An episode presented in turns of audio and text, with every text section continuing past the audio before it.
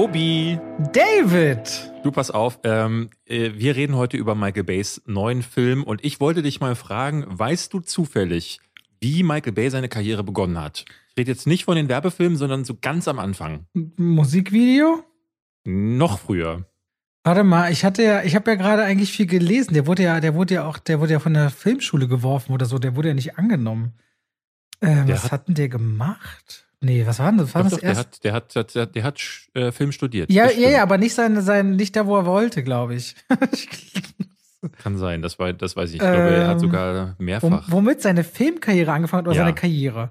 Mhm. Seine Filmkarriere, der hat Ich sag's dir einfach okay, mal, gut, bevor du lange rumrätselst. Ähm, es war beim Set von George Lucas und zwar von äh, Indiana Jones. Der allererste Indiana Jones Riders of the Last Ark, da war ähm, Michael Bay tatsächlich am Set, denn der hat wirklich ganz früh angefangen, im Alter von 15 Jahren oh. hat er als, halte ich fest, Storyboard-Sortierer gearbeitet. Der hat also nichts anderes gemacht, als ähm, diese Blätter zu sortieren, die von jemandem gezeichnet wurden und die dann hinter George Lucas herzutragen, beziehungsweise Steven Spielberg, die ja das dann zum Dreh benutzen. So die alten Regisseure von damals, Michael Bay kennt das nicht, der hat, glaube ich, noch nie ein Storyboard gesehen.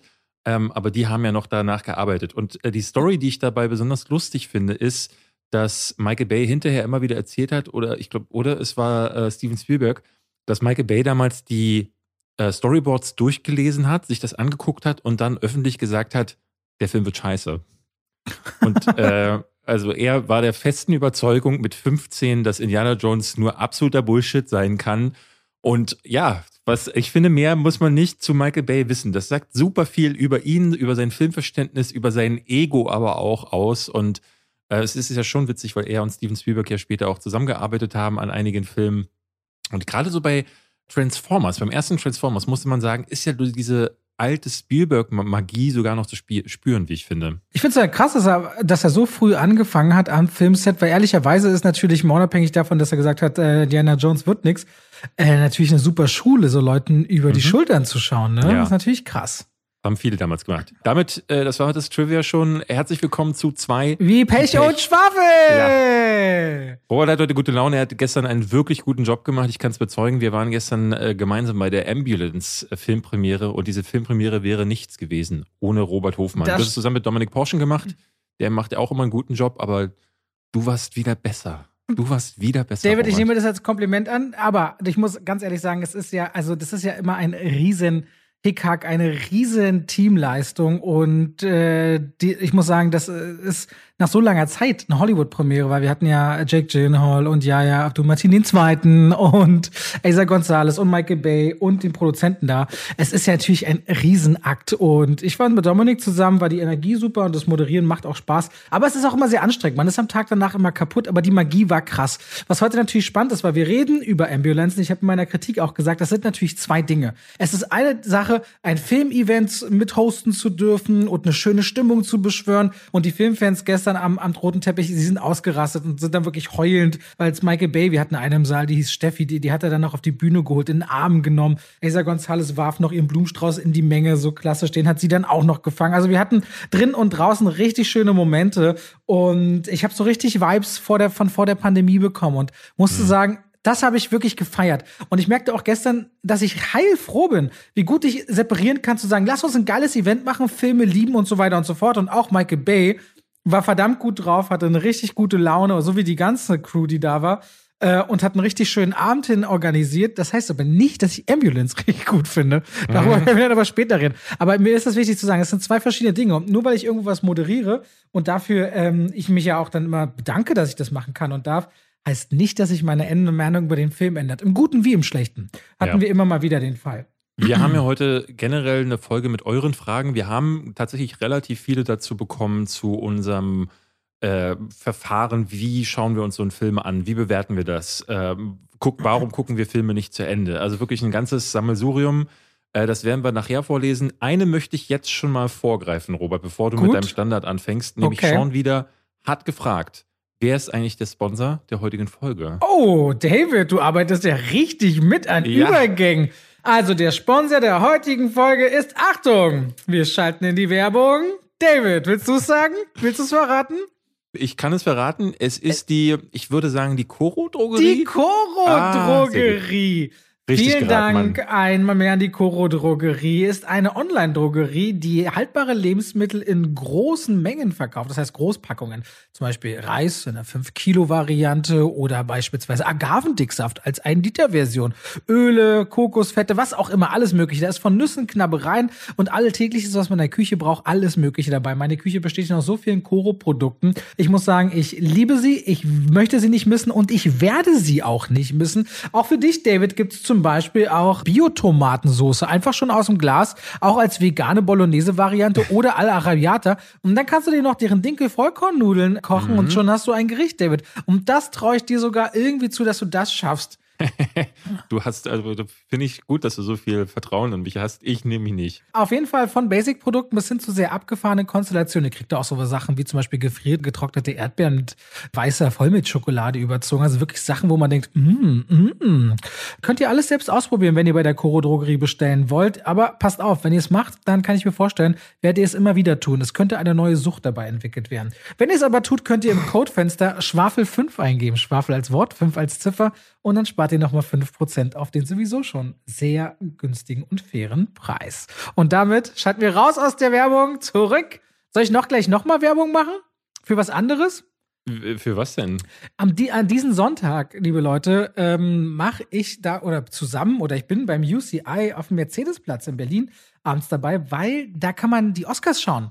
Also man kann in der Nacht in einem Saal gemeinsam die Oscars live äh, schauen. Das ist natürlich ein richtig cooles Feeling für alle, die die Oscars sehen wollen. Und das UCI am Mercedes-Benz-Platz äh, zeigt vorher auch noch mal zehn verschiedene Oscar-Filme. Das heißt, so in zwei Durchläufen, so ab dem Abend, so gegen 20 Uhr ungefähr, geht's los. Da gibt's die ersten fünf Filme versetzt, kann man, könnte man sich ein Ticket holen und dann später noch mal fünf andere Filme, nämlich namentlich West Side Story, Belfast, King Richard, Nightmare Alley, Encanto, Licorice Pizza und Dune, die sieben Oscar-nominierten Filme, die auch im Kino liefen dieses Jahr und auch noch aus dem letzten Jahr Der Rausch, Promising Young Woman und Nomadland. Wenn ihr jetzt sagt, boah, den habe ich ja damals verpasst oder den würde ich gerne im Kino Kino sehen oder nochmal im Kino sehen.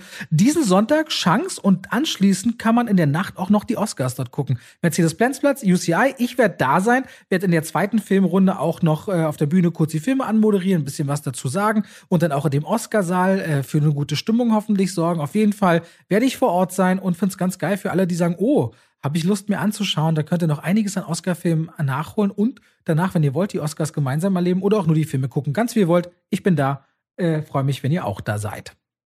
Ja, äh, ich, ich äh, kann jetzt zu, ich habe nächste Woche auch so ein Event zum äh, zu The Northman, aber wenn ihr diesen Podcast hört, ist es schon zu spät, sich anzumelden. Deswegen hat sich, äh, kann ich da nicht zu sagen. Ich bin nächste Woche mit Robert Eggers und Alexander Skarsgård. Schauen wir zusammen in Hamburg mit äh, Zuschauern The Northman. Da bin ich auch sehr gespannt drauf. Ich habe hier einen Kommentar, den habe ich euch neulich schon geschickt. Fand ich sehr schön. Unter meiner Kritik zu Turning Red auf Letterbox hatte jemand geschrieben.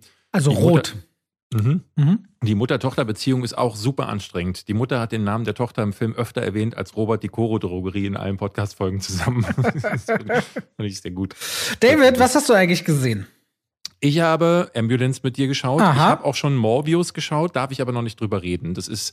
Da muss äh, ich echt sagen, es schämt euch Sony, die haben die Presseverführung auf den Montag nach den Oscars, also kommenden Montag um 10 Uhr angesetzt. Ja. Natürlich gehe ich da nicht hin. Ich bin erst im UCI bei der Veranstaltung, wo ihr gerne euch Tickets holen könnt, dann sehen wir uns. Und danach gucke ich die Oscars durch und mache ja dann mein Oscar-Video morgens. Da falle ich halt immer todmüde um sieben ins Bett. Und wir gucken ja schon Sonic an dem Tag im Kino. Stimmt, ja. So am Nachmittag, aber morgens um 10 Morbius. Nee, Mann, ich gucke den regulär im Kino, kommt meine Kritik halt erst ein bisschen später. Die, sie kommt nicht später, denn das Embargo für die Kritik ist der 31. Also ja, aber ich gucke ihn erst am 31. Also kommt meiner am 1. Du guckst ihn erst dann. Aber äh, du bist nicht so viel später dran, weil Sony da offenbar wirklich Angst zu haben scheint, äh, was diesen Film betrifft. Die Vorverkaufszahlen sind nicht wirklich gut. Für Marvel-Verhältnisse zumindest. Ja, es gibt keinen richtigen Bass für den Film. Ähm, und ich muss sagen, am Montag war ich bei so einem Fan-Event oder ich weiß auch nicht genau, was es gewesen sein soll. Auf jeden Fall war Jared Leto persönlich vor Ort. Und auch da dachte ich so, also richtig, also da war bei Ambulance gestern sehr viel mehr los. Also irgendwie ist bei dem Film noch nicht die Stimmung da. Ich, äh, Wobei äh, Jared Leto sehr speziell war. Beim Fotocall ist er ja direkt auf die Brüstung vom Dach, ich glaube im Adlon oder so, dann rumspaziert, so am Abhang. Hast du das gesehen zufällig? Nee. Der ist auf die Dachkante. So, ich glaubte, da sind Haufen Leute Blut und Wasser geschwitzt und tausend Tode gestorben wegen Versicherungen. Ja, du, das, die, die, das Wunder des Kokains lässt so viele Leute Das fliegen. ist jetzt eine, äh, was? Äh, keine Ahnung. Ich distanziere mich von Davids Aussage an dieser Stelle. ja, ich war auch gestern im Kino, war ich auch so, äh, Michael Bay hatte so, so gute Laune, dass ich auch dachte, na, Michael, wenn da nicht äh, zur Mittagspause nochmal. Aber ich habe gerade, ich habe vorhin äh, die äh, ein paar Bilder jetzt gepostet und habe auch gesehen, war auf der Bühne, wir haben ihm ja auch diese Berliner Bären geschenkt und so. Mhm. Ey, der, der, der geht, geht richtig ab. Und vor allem, als ich da meinte, Presents, we've got presents, meinte, komm jetzt zu mir. Ich weiß nicht, ob man das im Mikrofon gehört hat und meinte, is it money? Ja, ich hab, man hat's gehört. Ach so, das wusste ich nicht. Gut, er war wirklich gut drauf. Ich hatte Spaß mit ihm. Okay, Ambulance. Er ist aber alt geworden, fand ich. Ja, ja, ja, er sieht so aus, so wie ich mir eigentlich so. Er hat so ein bisschen was Tony Hawkiges irgendwie, wie so ein, wie so ein Skaterboy, ja. wirkt er so ein bisschen. Ja, ein bisschen, ja. Äh, Ambulance, den haben wir beide gesehen. Mhm. Ähm, wollen wir noch über mehr reden oder wollen wir heute ein bisschen mehr Platz für, äh, für Fragen Das können wir machen, weil im Grunde bin ich, ich muss nur sagen, ich bin Davids Spuren gefolgt in der letzten Woche. Du hast hab die ganze Crab Woche geguckt, nichts ne? gemacht. Ich habe Black Crab gesehen, ich habe Come On, Come On gesehen, The Rescue und Calls. Ich bin auf Davids Spuren gewandert und habe all die Sachen gesehen, die er mir entweder empfohlen hat oder am Wegesrand auch so erwähnt hat, aber hier eigentlich schon im Podcast geredet. Deswegen bin ich mit Ambulance eigentlich fein, um anschließend mehr auf die Zuschauerfragen einzugehen. Ja, also ich kann gerne noch was, äh, ich habe noch drei Filme gesehen. Ernsthaft jetzt? Wann machst du denn das alles heimlich? Na, nebenbei. Äh, ich habe noch Windfall geguckt, ist auf Netflix gestartet, würde ich aber ehrlich gesagt nicht unbedingt was zu sagen wollen. Äh, Black Crab hast du auch eine Kritik zu gemacht, können wir noch mal drüber reden. Und Deep Water ist ein Erotik-Thriller mit Ben Affleck und Anna de Armas. Also drei Filme, die nicht wirklich so klein sind. Da könnten wir auf jeden Fall was zu machen. Mhm, okay, okay. Ähm, aber, also möchtest du darüber reden? Anna de Armas, den Film, den meinte Gina auch, soll ich mir gerne mal angucken. Könnte sein, dass wir den nächste Woche schauen. Ich würde sagen, wir fangen einfach mit Ambulance an und dann schauen wir uns an, wie es sich anfühlt, oder? Genau. Na gut. Ähm, es geht um den Krankenwagen. David. Okay. Wir bevor, wir, bevor wir mal loslegen, ähm, hast du dir, äh, du kennst bestimmt das, äh, das Original, auf dem dieser Film jetzt basiert, auch nicht. Ne? Denn das nee, ist ein nee, Remake von einem 2005er Film namens Ambulanzen. Jack Gyllenhaal ähm, hat jetzt äh, seinen dritten dänischen Film geremaked in der Karriere, nämlich Brothers. Dann zuerst vor kurzem auf Netflix The Guilty und jetzt hier äh, Ambulance, der auf einem 80-minütigen, glaube ich, dänischen Film nur beruht. Michael Bay hat noch mal 50 Minuten draufgepackt. Ja, und ähm, wenn man sich den Trailer anguckt, das habe ich nämlich vorhin mal gemacht von Ambulanzen, dann merkt man schon, das scheint ein völlig anderer Film zu sein. Also es gibt so Eckpfeiler, die übereinstimmen, aber ansonsten hat er da wirklich keinen Stein auf dem anderen gelassen, gerade weil der auch einen eher komödi komödiantischen Anspruch, äh, Anstrich hat, das Original. Und der Aha. jetzt hier gar nicht. Und ich saß aber da und dachte so, was hat er denn beim, also die werden sich ja das Original mal angeguckt haben, was hat denn der sich da gedacht? Was, wo, an welchem Punkt hat er gesagt, die Idee gab es ja noch gar nicht. Mensch, Gangster, die einen Banküberfall machen und dann läuft der aber schief und dann fahren die weg mit so einem Fluchtfahrzeug. Genial. Mega, hat es noch nie gegeben. Also genau das ist es nämlich. Michael Bay scheint diese Originalstory, die ein bisschen tiefgründiger wirkt. Ihr könnt uns gerne äh, Nachrichten schreiben, auch auf Instagram, wenn ihr den gesehen habt und äh, ihr das anders seht, aber es wirkte zumindest so. Und das hier ist jetzt wirklich heruntergebrochen auf das Nötigste. Gangster, Auto, Polizei und der Rest ist eine nicht enden wollende Verfolgungsjagd, die wirklich, lass mich nicht lügen, eine Stunde und 40 Minuten geht. So also nach, nach 14 Minuten geht's los. Ich habe schon in der Pressevorführung gedacht. Es geht, äh, es geht um, äh, um Will Sharp um die Leute kurz abzuholen. Der hat Geldprobleme, weil seine Frau braucht unbedingt eine experimentelle medizinische Versorgung, braucht 231.000 Dollar. Die hat er aber nicht und deswegen wendet er sich an seinen Adoptivbruder Danny Sharp. Und um mal die Verbindung aufzubauen, wie Michael Bay sich überlegt, ah, wie erzähle ich denn das, dass das liebende Brüder sind? Er macht am Anfang kurz nachdem er das erste Mal seine von 200 Meilen seine Drohne verwendet hat über LA, mhm. einen Schuss über die beiden als Kinder, wie sie Basketball spielen, ein bisschen umherlaufen. Und nach diesen 30 Sekunden soll klar sein, das sind sich liebende Brüder. Mhm. Nur Danny ist inzwischen ein absolut legendärer Bankräuber, der über 30 Banken ausgeräumt hat. Erklärt sich auch nicht so richtig, warum der eigentlich noch die Kohle braucht, weil seine Garage und alles steht voll mit Oldtimern, die mehrere Millionen zusammenwerten. Er sagt an einer Stelle, dass sein gesamtes Geld in diesem einen Bankraub drin wäre, was bedeutet, bedeuten würde, dass ein Bankraub Millionen gekostet hat. Ja. Also es erklärt sich auch nicht ganz. Und, äh, und so zieht sie dann halt los. Und das dauert in 14 Minuten, dann geht das große Geballer auf offener Straße los, was darin mündet, dass irgendwann diese beiden Brüder zusammen mit einer Sanitäterin und einem angeschossenen Cop in einem Krankenwagen landen und quer durch Downtown LA, verfolgt von Polizei, versuchen, ähm, sich zu retten. Das ist die Geschichte. Und die zieht Michael Bay eben auf zwei Stunden 16 auf, ballert einem unglaublich brachial laute, dröhnende Musik und Kamera, die komplett sich äh, alle, also du kannst nicht einmal zwinkern, ohne drei Schnitte zu verpassen.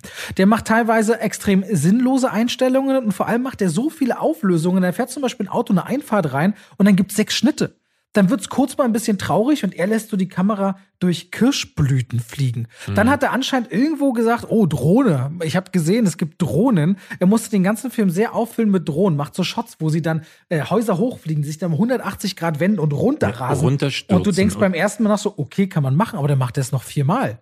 Und es muss, man muss ja dazu sagen, ähm, äh, an jeder Filmhochschule, wo er angeblich gewesen ist, wird einem der Professor sagen, die Kamera ist dafür da, um das Auge des Zuschauers zu lenken.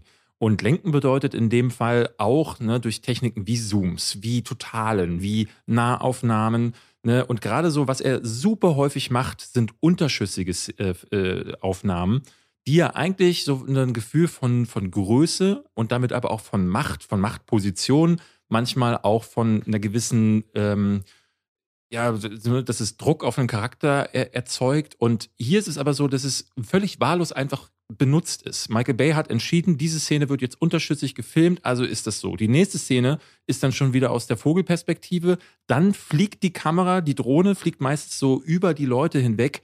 Und ich habe ich hab völlig die Orientierung verloren. Schon in den normalen Szenen, wenn Personen voreinander stehen und miteinander reden, die Kamera wackelt. Also es gibt hier, glaube ich, keinen einzigen Schuss, der äh, auf einem Stativ gedreht wurde, so alles aus der Hand geschossen. Und das ist vor allem. Nein, nicht alles aus der Hand. Es ist entweder, es ist entweder aus der Hand oder dann gleich Kran oder Drohne. Ja. Also es ist so ultra slidey auf riesigen Distanzen oder extrem nah rangesprungen und total hektisch. Genau. Und jedes einzelne Bild ist darauf, ne, das ist ja so bei Michael Bay immer gewesen, äh, auf eine gewisse Werbeperformance. Das muss aussehen wie aus einem Werbeclip. Und es tut es auch sehr, sehr häufig. Ich hatte aber gerade bei den Action-Szenen wirklich wieder dieses Gefühl von, wo kommt dieses Auto gerade her? Was hat sich da gerade überschlagen? Also es gab Szenen, wo ein Auto explodiert im Bild und du siehst dieses Auto vorher gar nicht und musst dir dann denken, woher das kommen könnte. Und das ist, ne, also mit Szenen und Geografie hat das gar nichts mehr zu tun. Und es sorgt aber, also ich hatte eher so das Gefühl, dass Michael Bay von der Second und Third Unit ganz viele Inserts hat drehen lassen, also diese einzelnen Stunt-Elemente, Auto fährt wogegen, Auto überschlägt sich, Auto fällt wo runter. Und dann hat er im Schnitt gesagt, da, da war, hier könnte jetzt mal so ein runterfallendes Auto. Und das wirkt wirklich. Und du furchtbar. denkst auch immer, er hat so 15 bis 30 Kameras versteckt und er will auch jede Einstellung, die er hat, ja. irgendwie verbauen. Und auch wenn er dabei sogar Rücksprünge macht, er hat manchmal lässt so Bewegungen von einem Menschen, der gerade meinetwegen die Hände vor dem Gesicht zusammenschlägt und springt dann nochmal zurück, wie es dann nochmal passiert. Es gibt so zwei, drei ja. Stellen, wo du denkst, das ist gar nicht flüssig ineinander. Aber was ich, was ich, was ich dabei merkte, ist, auf ironische Art und Weise erkennt man aber einen Michael Bay-Film mhm. dadurch. Aber es wirkt teilweise, und das ist nämlich sehr fatal bei Ambulance. Der hat ein paar spannende Stellen zwischendurch, vor allem äh, am Anfang mal gehabt, wo ich dachte, okay, bei der ersten großen Eröffnungsschussnummer draußen, die so ein bisschen Heat-Charakter mhm. bei mir hatte, okay, werde ich das spannend finden, wo geht das noch hin? Es wird aber irgendwann, was die Figuren angeht, die sowieso schon saudünn gezeichnet sind, teilweise wirklich lächerlich. Es wirkt so, als würde er sich selbst persiflieren in manchen Szenen. Er, er rezitiert sich ja sogar in einer das Szene. Das Rezitieren, selbst. ja, das hat er aber auch auf der Bühne gemacht, aber unabhängig davon ist es halt äh, die, die Figuren, also es wird ganz am Ende des Films, finde ich, leider richtig lächerlich und peinlich, wie er sich da entscheidet, wie ein vermeintliches Opfer ein Urteil fällt über jemand ja. anderen. Und denkst du, das kann es doch jetzt wirklich nicht sein. Das es gibt ganz viele Elemente an dem Film, die ich äh, höchst fragwürdig fand. Also da gibt es die typischen Wolltest du noch was sagen? Ja, ich wollte, nee, nee, kann ich aber anschließen, indem, wenn du was äh, gesagt ich, hast. Ich würde die typischen Logiklöcher, ne, da gibt es so wahnsinnig viele Situationen, wo du denkst, so, warum hat die Polizei jetzt plötzlich einen Zugriff gefahren, wo Menschen sterben könnten, was sie die ganze Zeit vorher nicht konnten? Ähm, ja, oder auch mal die, auch mal sich hinter zu fragen, wenn, wenn angenommen, angenommen, es passiert etwas, wo ich verwirrt bin, welchem Auto soll ich jetzt folgen? Sowas wie Nummernschilder scheinen nicht zu existieren in der nee, Ambulance. Gar nicht. Auch so, die, die, der Film fängt an mit einer Szene, die, die hat mich schon direkt rausgeworfen. Ähm, er hat das ja gerne, dass er unbedingt anecken möchte. Er ist gerne äh, homophob. Gut, in diesem Fall gibt es eine, äh, eine äh, eine Figur, die ist tatsächlich homosexuell. ja, aber die ist dann auch die einzige Figur, die nicht typisch männlich, super muskelbepackt mhm. rumläuft. Das dachte ich heute auch so. Das, der, der einzige, der so ein bisschen äh, mit, nicht mit dieser Physis daherkommt, ist dann aber auch sofort homosexuell. Das war ja ein bisschen komisch, oder? Ja, er wird auch wieder rassistisch. Ne? Asiaten kriegen wie immer ihr Fett weg. Äh, und er hat dann ganz am Anfang eine Szene, da wird die, die Notfallärztin eingeführt. Eliza Gonzalez wird zu einem. Asa äh, Asa Gonzalez ja. wird, oh, dann habe ich es in meiner Kritik wieder falsch ausgesprochen, wird zu einem, äh, so einem Unfallort gerufen und da ist in einem Auto ein kleines junges Mädchen, das ist von einem, von einem wie so einem Speer, offenbar von einem, Sau, äh, von einem Zaun, so, eine, so ein Spieß richtig aufgespießt worden und sitzt dann jetzt da wimmernd und weinend und draußen die Mutter, ne, voller Leid, klagt sie da vor sich hin und ich dachte, warum? Warum ist es notwendig, dass wirklich so eine Art und Weise äh, ne, so muss er das erzeugen, dass beim Zuschauer irgendwie Emotion entsteht. Die Musik dreht voll auf und es muss dann muss dann irre auf die Tränendrüse drücken. Und ich dachte nur, ah, das ist so geschmacklos. Es gibt keinen Grund, da jetzt ein Kind in der Szene draus zu machen, außer dass du auf maximalen Effekt drückst. Und dafür dann Kinder zu, zu, zu porträtieren, finde ich irgendwie ganz komisch. Auch am Ende äh, gibt es dann so Entscheidungen, wo Figuren am, äh, ne, äh, ich, ich, ich sage jetzt mal nur ein Beispiel, die Frau die, die eine Frau, die dann plötzlich zum Tatort kommt, es gibt keinen Grund dafür, außer dass sie in der Szene für mehr Dramatik sorgen soll. Das sagt euch jetzt nichts, was ich gerade erkläre. Ähm, aber das sind so Kniffe und ähm, Drehbuchentscheidungen, die Michael Bay trifft, die, die, ne, wo du merkst, der, dem ist das alles vollkommen egal. Hauptsache, es sieht krass aus. Und äh, da kommen wir zu dem Punkt, den du gerade gesagt hast. Nach einer Stunde verlässt mich das total. Und ich habe überhaupt nicht mitfühlen können mit Yaha Abdul Matin oder Jake Gyllenhaals Charakteren, die die ganze Zeit immer wieder sagen, sie wären wie Brüder, aber es spürt man null, gar nicht. Und dadurch am Ende soll es dann nochmal dramatisch werden. Und ich dachte nur, boah, wann ist das endlich aus? Was natürlich sehr, sehr, was ich sehr spannend finde, ist, ich bin nicht wenigen Leuten begegnet, sowohl nach der Pressevorführung als auch nach der Premiere, die den ziemlich toll finden, den Film, ne? Ja. Also, weil er eben so, ich will mal sagen, schlicht ist und versucht mit ganz wenigen Mitteln alle emotionalen Parts zu überspringen, indem er macht, die sind zusammen, das ist wichtig, die gehören zusammen, die wollen das und die wollen die ganze Kohle eigentlich aus einem guten Zweck das macht aus denen ja noch lange keinen Helden. Die bleiben ja im Grunde trotzdem böse Leute, was sie da machen. Wenn du diese Anscheinpillen alle wegschluckst, kannst du dich hinsetzen und dich von der Musik zudröhnen lassen und die ganze Zeit dir die Action reinziehen. Also tatsächlich nicht wenige Leute und auch Leute, die ich respektiere, die sagen, fanden sie geil. Da geht richtig was und ich verstehe es nicht, ehrlicherweise. Ja. Ich gönn's den Leuten natürlich, weil im Kino, also das ist auch so ein Film, wenn du damit zufrieden bist und das gerne möchtest, dann musst du Ambulance zwangsläufig im Kino schauen. Wenn du es das zu Hause einer, machst, dann ja. geht, funktioniert das gar nicht mehr, glaube ich. Es ist einer der besseren Michael Bay-Filme der letzten Jahre, sagen wir es mal so. Also ich finde zwar The 13 Hours, der, glaube ich, sein Vorvorletzter war, äh, den nehme ich mal ein bisschen raus, weil es war gefühlt so dieser letzte Versuch von ihm, äh, was Ernstes zu machen. Aber du mochtest den doch auch, oder? Ja, ich mochte den. Und äh, weil ich das Gefühl hatte, er wollte nochmal versuchen, als Regisseur ernst genommen zu werden. Und als 13 Hours gefloppt ist, hat er gesagt, gut, dann jetzt Six Underground und Transformers Last Night. Ähm, und Ambulance ist weit, um, um Äonen besser als Six Underground. Das muss man wirklich sagen, weil auch äh, Jack Gyllenhaal und Yaha Abdul Mateen zusammen funktionieren. Ähm, und ich, in, es gibt Situationen, wo ich ihnen das abnehme und die Action war schon auch schlimmer in Six Underground, sodass ich dann gesagt habe, so bei ich, ich war gerade vor allem in der ersten Stunde, ich am Ende habe ich jetzt auch wie du äh, vier von zehn vergeben ich war mal bei sechs von zehn in der ersten Stunde, so wie du ja, sagst. Ja, ich verstehe das, ja. Wo der Film aber Heat ist. Ne? Also, mhm. das muss man klar sagen, der Film, ich glaube, es ist sogar derselbe Ort, wo Heat gedreht wurde. Auf jeden Fall in Downtown LA haben sie das gedreht. Und sie inszenieren das dann auch mit so realistischen Waffengeräuschen, mit einem Gefecht auf der Straße. Und ich dachte so, ja, da hat Michael Mann halt einfach die Kamera anders aufgestellt, sodass ich alles erkannte habe. Und du merkst dann da ganz doll den qualitativen Unterschied.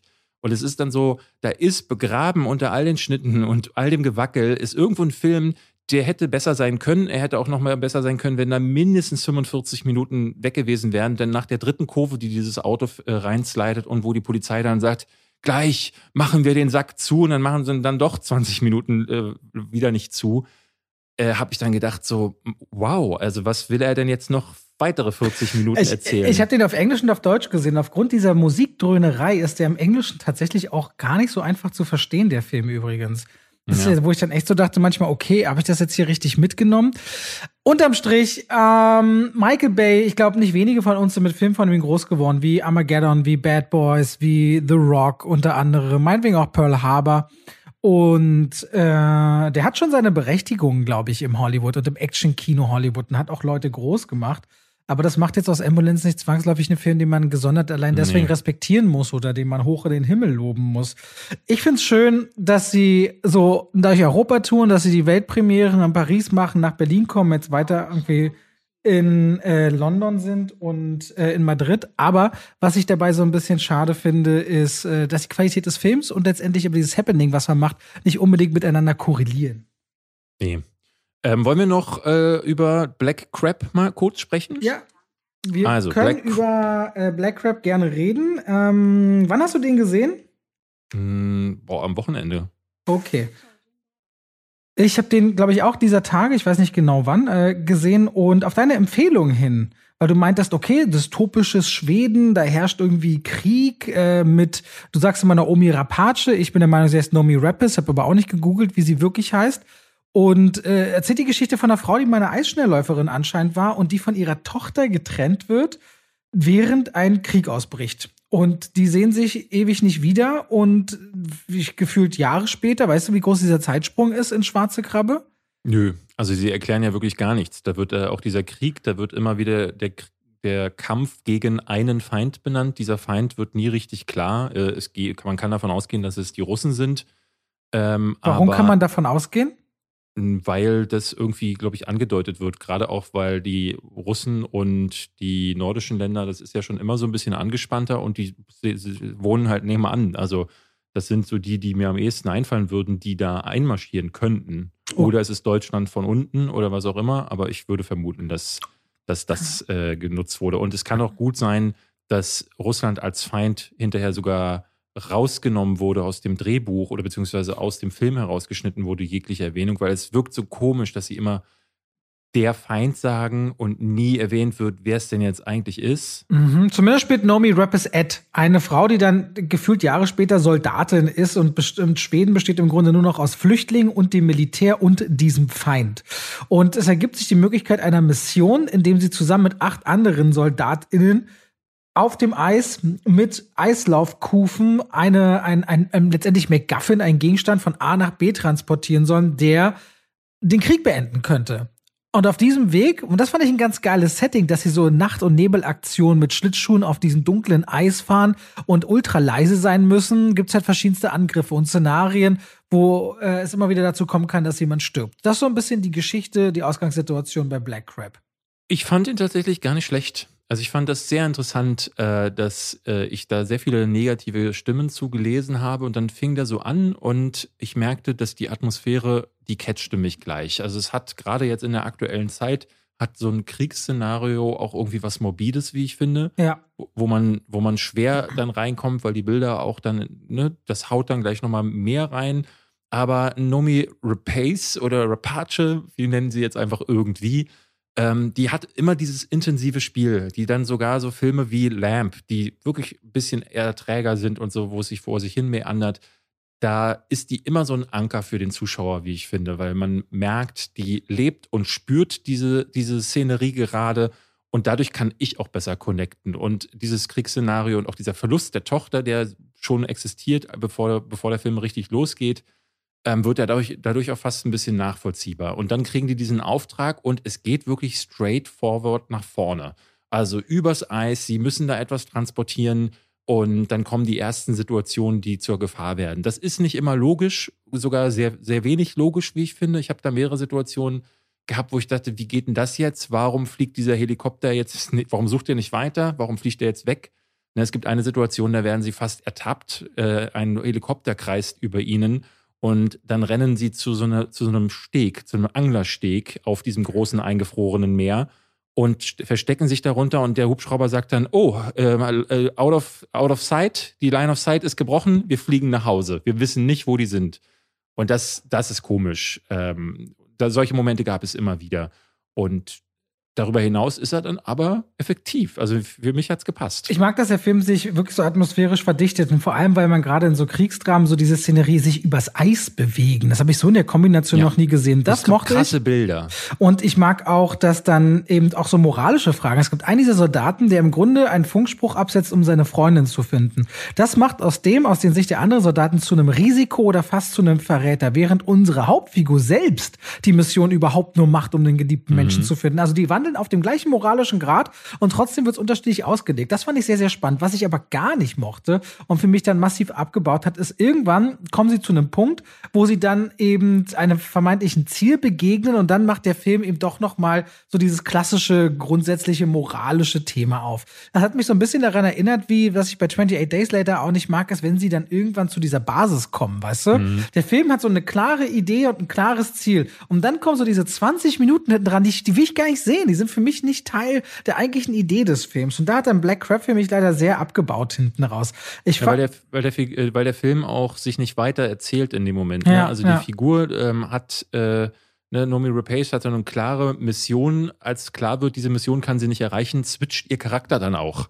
Also sie wird dann quasi alles, wofür sie vorher eingestanden hat, wird dann ad absurdum geführt. Es ergibt sich irgendwie aus dem Charakter, aber du hast vollkommen recht, die letzten 20 Minuten wirken dann dadurch wie aus einem völlig anderen Film. Ja, und das finde ich ist dann schon auch eine, eine, ordentliche Schwäche. Wenn ihr aber jetzt Black Crab sagt, wollt ihr sehen, der heißt im Deutschen Operation Schwarze Krabbe oder im Original Swat Krabber, dann könnt ihr den auf ähm, Netflix anschauen seit ein paar Tagen. Und auch nochmal zu Ambulance, der kommt heute an diesem Donnerstag, wo der Podcast rauskommt, auch in die Kinos, damit ihr auch wisst, was ihr wann wo sehen könnt. Jawohl. Äh, ich würde sagen, wir reden erst nächste Woche über, ich habe dann noch sehr viel mehr Filme ja, gesehen, aber ja. wir können über die Water genau, und Windfall Genau. Come on, come on fand ich unterm Schnitt, nur weil er die Woche auch startet, etwas doch schon besser als David, aber das ist ja. jetzt nicht weiter wichtig. Sie sehen sieben von zehn hast du gegeben, ne? Ja, das ist korrekt. Und jetzt wollen wir auf eure Fragen mal eingehen, weil ihr habt ganz viele Fragen natürlich wieder geschrieben unter einem tollen Posting, was David abgesetzt hat, nämlich äh, jemand hat auch so Artworks zu unserem Podcast gemacht, zu einer Episode ja. mal. Und Fisherman heißt der junge äh, Mann auf äh, Nee, der Junge Instagram. heißt der Junge. Der junge Mann auf Instagram, der studiert, meinte er, und hat dann wohl es gab wohl im Studium den Auftrag, macht mal zu einem eurer Lieblingspodcasts oder zu irgendeinem Podcast einen Podcast-Cover. Und er hat unseren gewählt. Cool. Und äh, dachte so, also für mal eben was gemacht, äh, zwei, gleich zwei geile Cover zu zeichnen. Falls ihr es noch nicht gesehen habt, geht auf unseren Instagram-Account äh, zwei wie Pech und Schwafel. Äh, richtig toll. Ganz viele Leute haben gesagt, unbedingt den Mann äh, dafür verpflichten, alle eure Podcast-Cover ab sofort zu machen. Mega. Also für, Falls du das jetzt hörst, ich glaube, Heiko heißt er mit Vornamen, ähm, ab sofort, jede Folge ein extra, ein extra Thumbnail. So, fang schon mal an. Ich würde sagen, ähm, wir fangen an mit der, wie, wie ich finde, besten Frage, die wir bekommen haben, und zwar von Thomas. Thomas hat nämlich ein wirklich schwieriges Anliegen und ich kann verstehen, dass er uns dazu zu Rate zieht, weil wir nicht nur Filmversteher sind, sondern auch Beziehungsversteher. Und er hat eine Frage, die könnte, die könnte seine Beziehung in Gefahr bringen. Er schreibt nämlich, ähm, Hallo, ich bin gerade auf einer Geburtstagsfeier meines Schwiegervaters in Spee und plötzlich fangen alle an, über Klassentreffen 1.0 zu schwärmen. Deshalb meine Frage für den Podcast nächste Woche. Wie beende ich diese Beziehung auf die schnellstmögliche Art und Weise? Das ist ähm, eine gute Frage, Thomas. Und ich äh, finde es gut, dass du dich an uns äh, auch so schnell wie möglich gewendet hast. Ich kann nur sagen, ähm, rede gar nicht mehr mit ihr. Also gar nicht mehr sprechen, sofort die Koffer packen. Wenn du das heimlich machen musst, tu es einfach, aber dann einfach gehen. Weil es gibt da keine andere Lösung. Wer Klassentreffen 1.0 toll findet, muss aber kennst du das, kennst du das nicht manchmal wirklich? Manchmal ist es doch wirklich, dass man so denkt, so nach dem Motto, äh, zeig mir, was du isst und ich sag dir, wer ich bin, so nach, äh, wer du bist, nach dem Motto. Mhm. So, sagt dem Motto, dass man sagen kann, sag mir, welche Filme du magst und ich sag dir, wer du bist. Manchmal treffe ich so tolle Menschen und denke dann, wie kannst du diesen Film als deinen Lieblingsfilm bezeichnen? Oder dieses und jenes toll und das wiederum blöd finden. Also es gibt ja wirklich manchmal Dinge, wo ich denke, nein, das passt doch nicht zu dem Eindruck, den ich sonst von dir habe. Also in der Regel ist es bei mir so, dass ich äh, ganz, es gibt wirklich nur ganz wenige Filme, wo ich sagen würde, äh, dieser Gedanke kommt mir in den Kopf, weil bei den Wir meisten wollen an dem Moment ganz kurz mal nicht verschweigen, dass Davids Freundin Ambulance richtig toll findet. Ja, ja. äh, auch damals bei Venom 2 fand sie das. Wir haben tatsächlich eine Frage bekommen, ich kann die vielleicht auch gleich mal vorlesen, von John Boy Jovi. Äh, wie geht ihr mit den unterschiedlichen Filmgeschmäckern zwischen euch und eurer Partnerin um? Wenn man davon absieht, dass ihr beruflich ohnehin vieles allein oder eigenständig konsumiert, gibt es für euch in der Partnerschaft Kompromisse? Oder da guckt dann jeder sein Genre eher für sich und nur für die gemeinsamen Vorlieben schaut man dann zusammen? Das äh, passt ja so ein bisschen zusammen mit der Frage von eben. Ich finde persönlich, bei den meisten Filmen denke ich, was jetzt normale Leute oder andere, meine Freunde angeht, äh, guck dir an, was dir passt. Es gibt, glaube ich, nur eine ganz kleine Anzahl von Filmen, wo ich sagen würde, das verstehe ich dann nicht mehr. Nehmen wir jetzt zum Beispiel Hanau, den wir neulich besprochen haben. Ein wirklich schäbiger Film. Wenn da jemand aus meinem Freundeskreis kommen würde und sagen würde, den finde ich fantastisch, dann würde ich zumindest eine Begründung hören wollen, warum das so ist. Und wenn die mich dann nicht überzeugt, würde ich mich tatsächlich, glaube ich, fragen, was ist das da zwischen uns gerade so? Und äh, äh, ne, weil wenn man auf einer ideologischen Weise so weit auseinanderdriftet, finde ich, dann muss man da zumindest drüber nachdenken. Bei uns ist es wiederum ehrlicherweise so, was jetzt in der Partnerschaft anbelangt, dass ähm, jeder schon so seins guckt, aber im Grunde, weil ich auch viel mehr gucken muss, als Gina jetzt immer Lust hat mitzugucken. Und bei Sachen, die uns gemeinsam interessieren und wo ich auch weiß, okay, die kommen jetzt wöchentlich raus, dann gucken wir tatsächlich auch zusammen. Was so Genre angeht, nimmt Gina fast jede Romcom mit. Auch wenn sie weiß, sie wird ja, scheiße, dann guckt auch. sie und sagt so, ja, das war wieder so eine Scheiße, so eine Romcom. Da hat der Netflix wieder keinen rausgehauen. Aber sie sagt dann auch immer, wenn sie den Trailer so sieht, ja, da sehe ich mich. Oder ja, das, das fühle ich, das will ich gucken. Mhm. so, ja, meine, Schund, meine, Schund. meine und ich haben tatsächlich einen sehr deutlichen Unterschied zum äh, äh, Filmgeschmack zum Teil. Gestern Ambulance ein gutes Beispiel. Sie guckt halt Romcoms wie irre. Ähm, also Ey, ihr habt aber richtig viel gequatscht gestern bei Ambulance, ne? Ich weiß ja, dass sie immer schon viel redet, aber ich habe ja. euch beide gestern hinter mir gehört, ey, ohne Ende. Na, weil wir, äh, ich hatte dann auch irgendwann angefangen, die Szenen aus, einzeln auseinanderzunehmen, mit Andy dann auch zum Teil, der neben mir noch saß, weil äh, es einfach auch lustig dann äh, irgendwann ist. Ich weiß, das stört dann Leute, das tat mir äh, tatsächlich ein bisschen. Ja, leid. man muss ehrlicherweise sagen, bei Michael Bay ist es so laut im Kinosaal, dass man ja. nicht weit hören kann, dass da jemand was sagt. Ja, ja. Aber äh, nee, also bei uns ist es meistens so, Sachen, die sie richtig doof findet und ich richtig toll, haben wir selten, ähm, dass wir sie zusammen gucken und das wirklich wenn sie dann schon neben mir schimpft und ich dann sage so, oh, kannst du jetzt mal bitte still sein, ich möchte den Film in Ruhe gucken, haben wir sehr selten. Eher ist es so wie gestern, dass sie sagt so, ich weiß nicht, was ihr habt. Ich fand den ja so emotional berührend und ich dachte, ab, ab welcher Stelle, wo? Kannst du mir das bitte erklären? Was willst du mir da jetzt mit sagen? Äh, wo hast du da irgendwie, nee, ich weiß nicht, diese beiden Brüder, das war doch voll gut. Ähm, nee, war es nicht, wie ich finde. Sorry, da ist mir gerade was umgefallen. Ja, ist nicht so schlimm. Tom, äh, anderer Thomas, ich weiß nicht, ob es der gleiche Thomas ist, fragt noch, keine Frage, aber ich würde mir wünschen, dass in Zukunft öfter mal Gäste aus der Filmbranche eingeladen werden, weil ich eure Idee, einen bekannten deutschen Synchronsprecher einzuladen, echt klasse finde. Darauf hast du reagiert, auf das Kommentar, ne? Darauf habe ich reagiert, ja, weil wir haben nächste Woche einen Gast. Willst du ihn schon ankündigen oder soll er eine Überraschung sein? Also der ist nicht nächste Woche, der ist übernächste Woche, weil nächste Woche äh, reden wir über die Oscars. Äh, in der ersten April-Folge ist zumindest der Plan, äh, hat gesagt, Dietmar Wunder hätte Lust vorbeizukommen. Uh, also der Sprecher von Daniel Craig, Daniel Craig Adam ja. Sandler, von Cuba Gooding Jr., von Sam Rockwell, von Don, Don Schiedel, Podcast, der ganz viel im Hörbuchbereich, einer der bekanntesten deutschen Stimmen. Also auch mit dem letzten James Bond-Film, der ja sechs Millionen Kinobesucher hatte. Im Grunde die meistgehörte deutsche Stimme im Kino letzten Jahr. Im letzten Vermutlich, Jahr. ja. Ja. Ich habe eine Frage bekommen von Good Guy Mikash. Und zwar eine, die äh, äh, habe ich mir schon fast gedacht, dass sowas äh, mal kommen wird. Mhm. Ähm, meine Frage gilt David. Du sagst, dass du öfter Filme mal verlässt, wenn sie dir zu anstrengend sind oder zu schlecht. Bewertest du sie dann trotzdem, obwohl du das gesamte Werk nicht gesehen hast? Also dazu muss man auf jeden Fall mal sagen, dass ich zu solchen Sachen, und es passiert ehrlich gesagt gar nicht häufig, also pro Jahr sind es vielleicht so 10, vielleicht so maximal 20, aber eher so 15 Filme, die ich, wo ich das Kino verlasse, oder? Also wenn du jetzt mal schätzen würdest, auch so in dem Dreh. Mm, ich würde sagen, gar nicht mal so viele. Also 15 halte ich schon für relativ hoch gegriffen. Ja, sagen wir mal 10 Filme, wo ich pro Jahr. Aber wir äh, haben da am Anfang ja auch ein bisschen miteinander diskutiert und du hast auch, und deine Argumentation ist inzwischen auch be anders, besser, finde ich. Weil bei Rot zum Beispiel, du sagst dann ja aktiv, du hast den nicht zu Ende geguckt aus diesen mhm. und jenen Gründen, weil bis dahin ist dir, hast du das empfunden und was soll da noch kommen? Genau, also es gibt äh, für mich ein klares Indiz meiner Ansicht nach dafür, ähm, ab wann ich weiß, diesen Film kann ich verlassen. Das, äh, das hat mich tatsächlich nur ein einziges Mal getäuscht, das Gefühl, und das war letzt, letztes Jahr bei Malignant, wo ich ja dann auch gesagt habe, ich bin dann nochmal reingegangen, tatsächlich, um, weil die zweite Hälfte wirklich einen krassen Turn macht, er blieb dann trotzdem scheiße.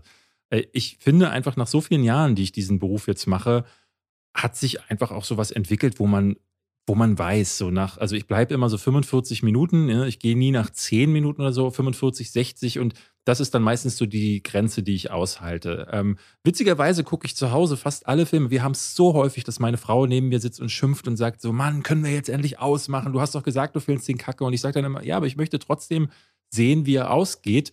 Es gibt dann aber nur wirklich so selten, seltene Beispiele, wo ich das Gefühl habe, die sind, die, die vergeuden jetzt gerade derart meine Zeit, dann möchte ich nicht zu Ende gucken. Das sage ich dann im Podcast aber hier immer mit an. Also es ist immer so, dass ich dann sage, den habe ich nicht zu Ende geguckt. Ähm, diese Filme kritisiere ich auf YouTube gar nicht. Also ich würde auf YouTube keine Filmkritik machen, die zehn Minuten geht. Ähm, und dann habe ich tatsächlich nur den halben Film gesehen. Ich finde, das gehört sich nicht. Das, das kann man nicht bringen. Okay. Was ich bei Letterbox. Hm? Nee, okay, gut. Entschuldigung. Genau, und bei Letterbox ist es so, da vergebe ich dann trotzdem eine Wertung. Bei Letterbox muss man aber sagen, ähm, das ist halt wirklich mein kleines persönliches äh, Filmtagebuch. Und jetzt, das äh, klingt dann immer so ein bisschen komisch, weil da habe ich jetzt mittlerweile 22.000 Follower. Da ist, da ist es halt nicht mehr mein Ist das viel? Ich habe keine Ahnung, wie so Letterbox die Dimensionen sind. bin ich in Deutschland einer der größten, ja. Wie also, nicht der größte?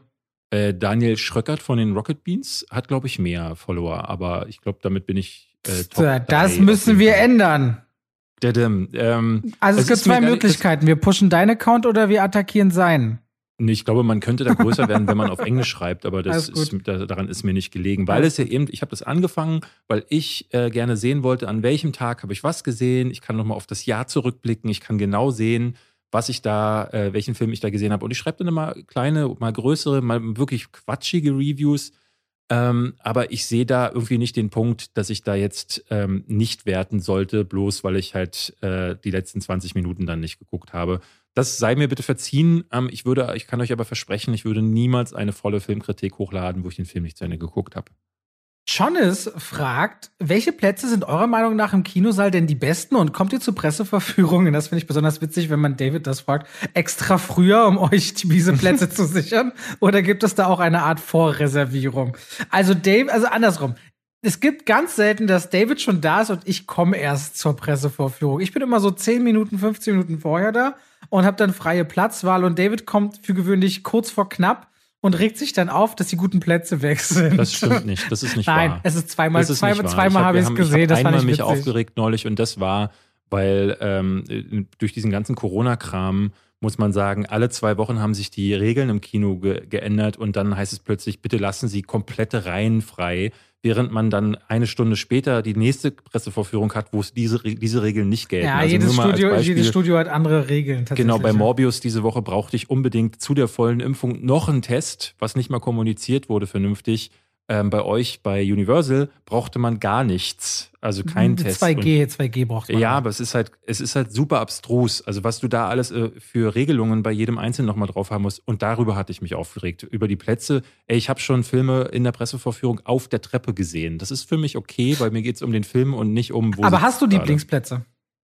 Ich sitze am lieber vorne. Du bist ja eher so der Hintensitzer, ne? Ich mag gerne ja. dieses immersive Gefühl, vorne zu sitzen. Und ich sitze auch irgendwie gerne am Rand. Ich weiß nicht ich warum. Auch. Ich sitze gerne am Rand. Ich weiß auch gar nicht, woher das kommt, weil eigentlich hast du ja natürlich. Flucht. Ja, Flucht, man hat nicht so das beste Bild von der, ja, von, vom Rand, aber weil ich denke auch immer, am Rand habe ich meine Ruhe, wenn nicht so viel am Rand sitzen. Ich mag, ich mag halt, dass ich am Rand nicht umgeben bin von Leuten, sondern mehr, da sind auf der einen Seite weniger Leute und ich bin näher am Ausgang. Ähm, ich glaube, das ist so mein Typ, mein, mein ganz ureigenes Schutzbedürfnis, ähm, nicht mich von Menschen und Echt? Ich habe hab das Gefühl, dass ich mir das Randsitzen eigentlich eher nur in regulären Vorführungen angewöhnt habe, damit die Chance größer ist, dass ich nicht welche, die quatschen um mich rum habe. Ja. Äh, also wir wurden auch gefragt, wie, ob wir ein leeres oder volles Kino lieber mögen. Äh, wegen mir müssten gar keine Menschen im Kino sein. Aber so, fun so funktioniert Kino leider nicht vom, ja, vom, vom Konzept ist, her. Ja, in der Pressevorführung sind halt immer weniger da. Das finde ich immer ganz gut. Da hat auch Ki Kiosch gefragt, was haltet ihr eigentlich von Sneak Previews, wenn wir schon bei dem Thema sind? Ich war früher, glaube ich, jede Woche in der Sneak Preview hier in Berlin, in Berlin-Marzahn, um genau zu sein. Da war ich immer, äh, im, wie heißt denn das, der UCI Le Prom.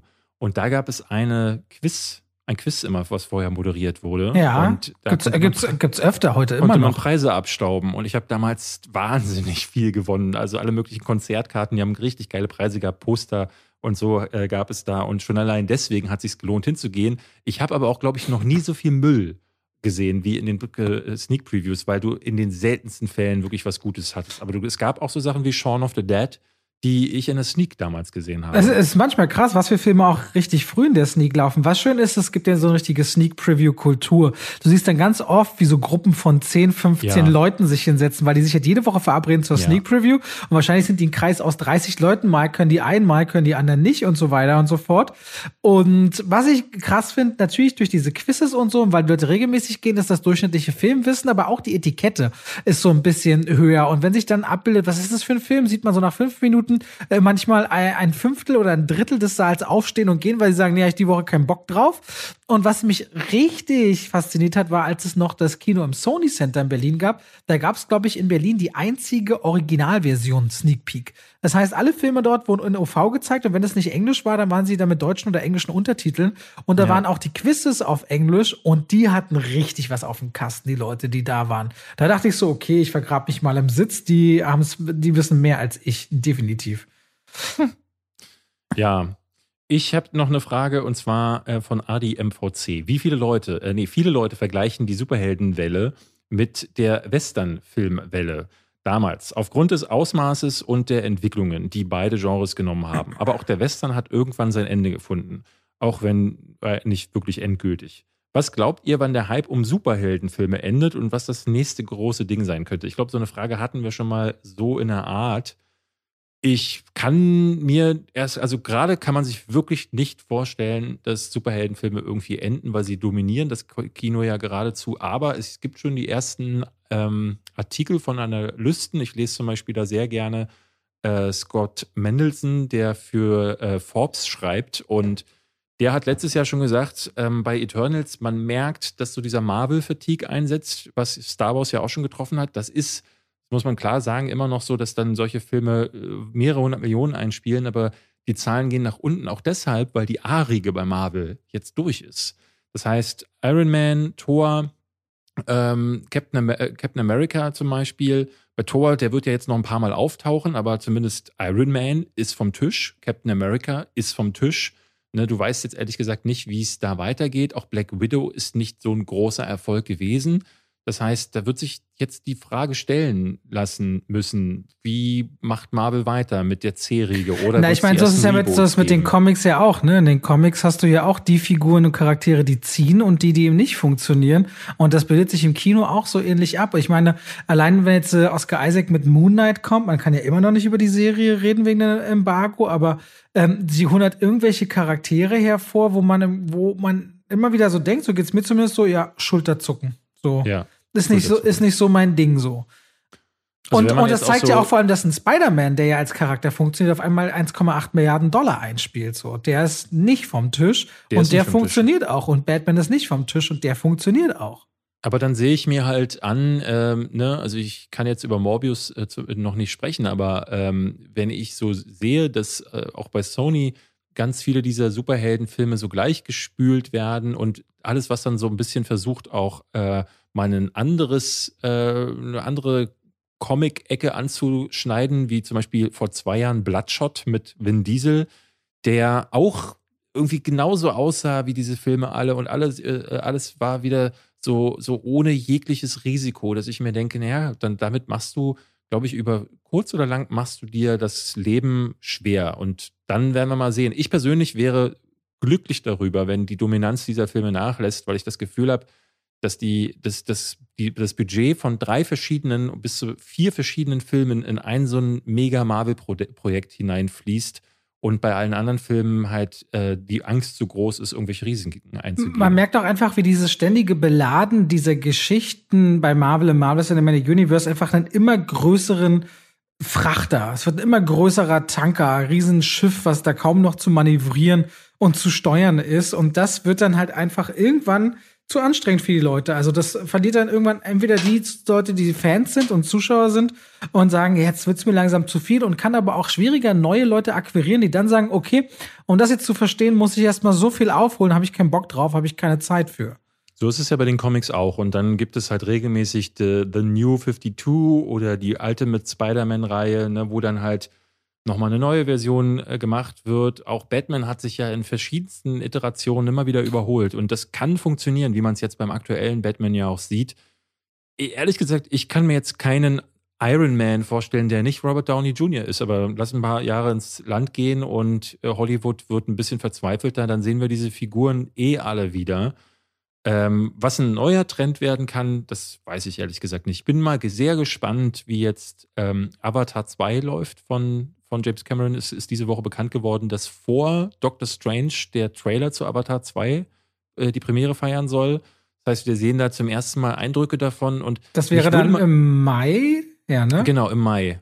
Und mich würde mal wirklich interessieren, wie so ein Blockbuster, ich will jetzt fast der alten Schule sagen, aber ja, das ist ja jetzt über zehn Jahre her, ob das noch funktionieren kann in der aktuellen Zeit. Also ob sowas noch durch die Decke geht. Ich finde es krass. Zoe Saldana hatte im Dezember 20 Minuten vom Film gesehen, hat wohl geweint, hat sie gesagt. Und die, was man die ganze Zeit hört, ist wohl immer nur so, die, so die ersten internsten Stimmen sagen, die Welt sei nicht vorbereitet auf das, was uns da erwartet. Ich würde, ich würde es uns allen wünschen und gönnen, dass wir was erleben, was wir so noch nie gesehen haben, ehrlicherweise. Ich würde mich da dolle drüber freuen. Gerne, ähm, ja. äh, also zumindest mal visuell traue ich ihm das zu. Erzählerisch, hm, schauen wir mal. Assilein fragt, äh, ich bleibe bei der letzten Fragerunde, woher ist das Intro- oder Outro-Lied und warum habt ihr das aufgenommen? Ich weiß das gar nicht. Weißt du nicht? Der Sebastian, der unseren Podcast schneidet, wir arbeiten ja mit einer äh, Produktionsfirma zusammen, die das ja. für uns übernimmt, der hat das selber eingepfiffen. Der hat mir Hä? das erklärt, ja. Was? Was? Der, der Hä?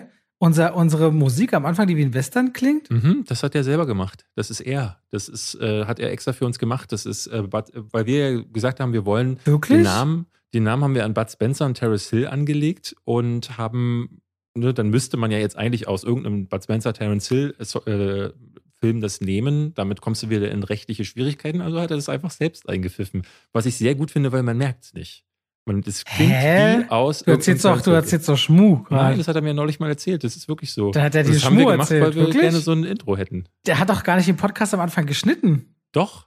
Nein, er hat, er hat doch jetzt auch ein anderer als Sebastian geschnitten, dachte ich. Nee, das hatte der nur übernommen. Das kannst du dir von Sebastian selber erzählen lassen, aber es ist so. Wow. Also, der haben wir, habt ihr jetzt erfahren, wer den Podcast schneidet. Danke an Sebastian. der macht nämlich die ganzen Versprecher und Ams raus. Und wenn, und wenn Fehler sind und sich Werbungen wiederholen und so, dann war das auch Sebastian übrigens. Ja.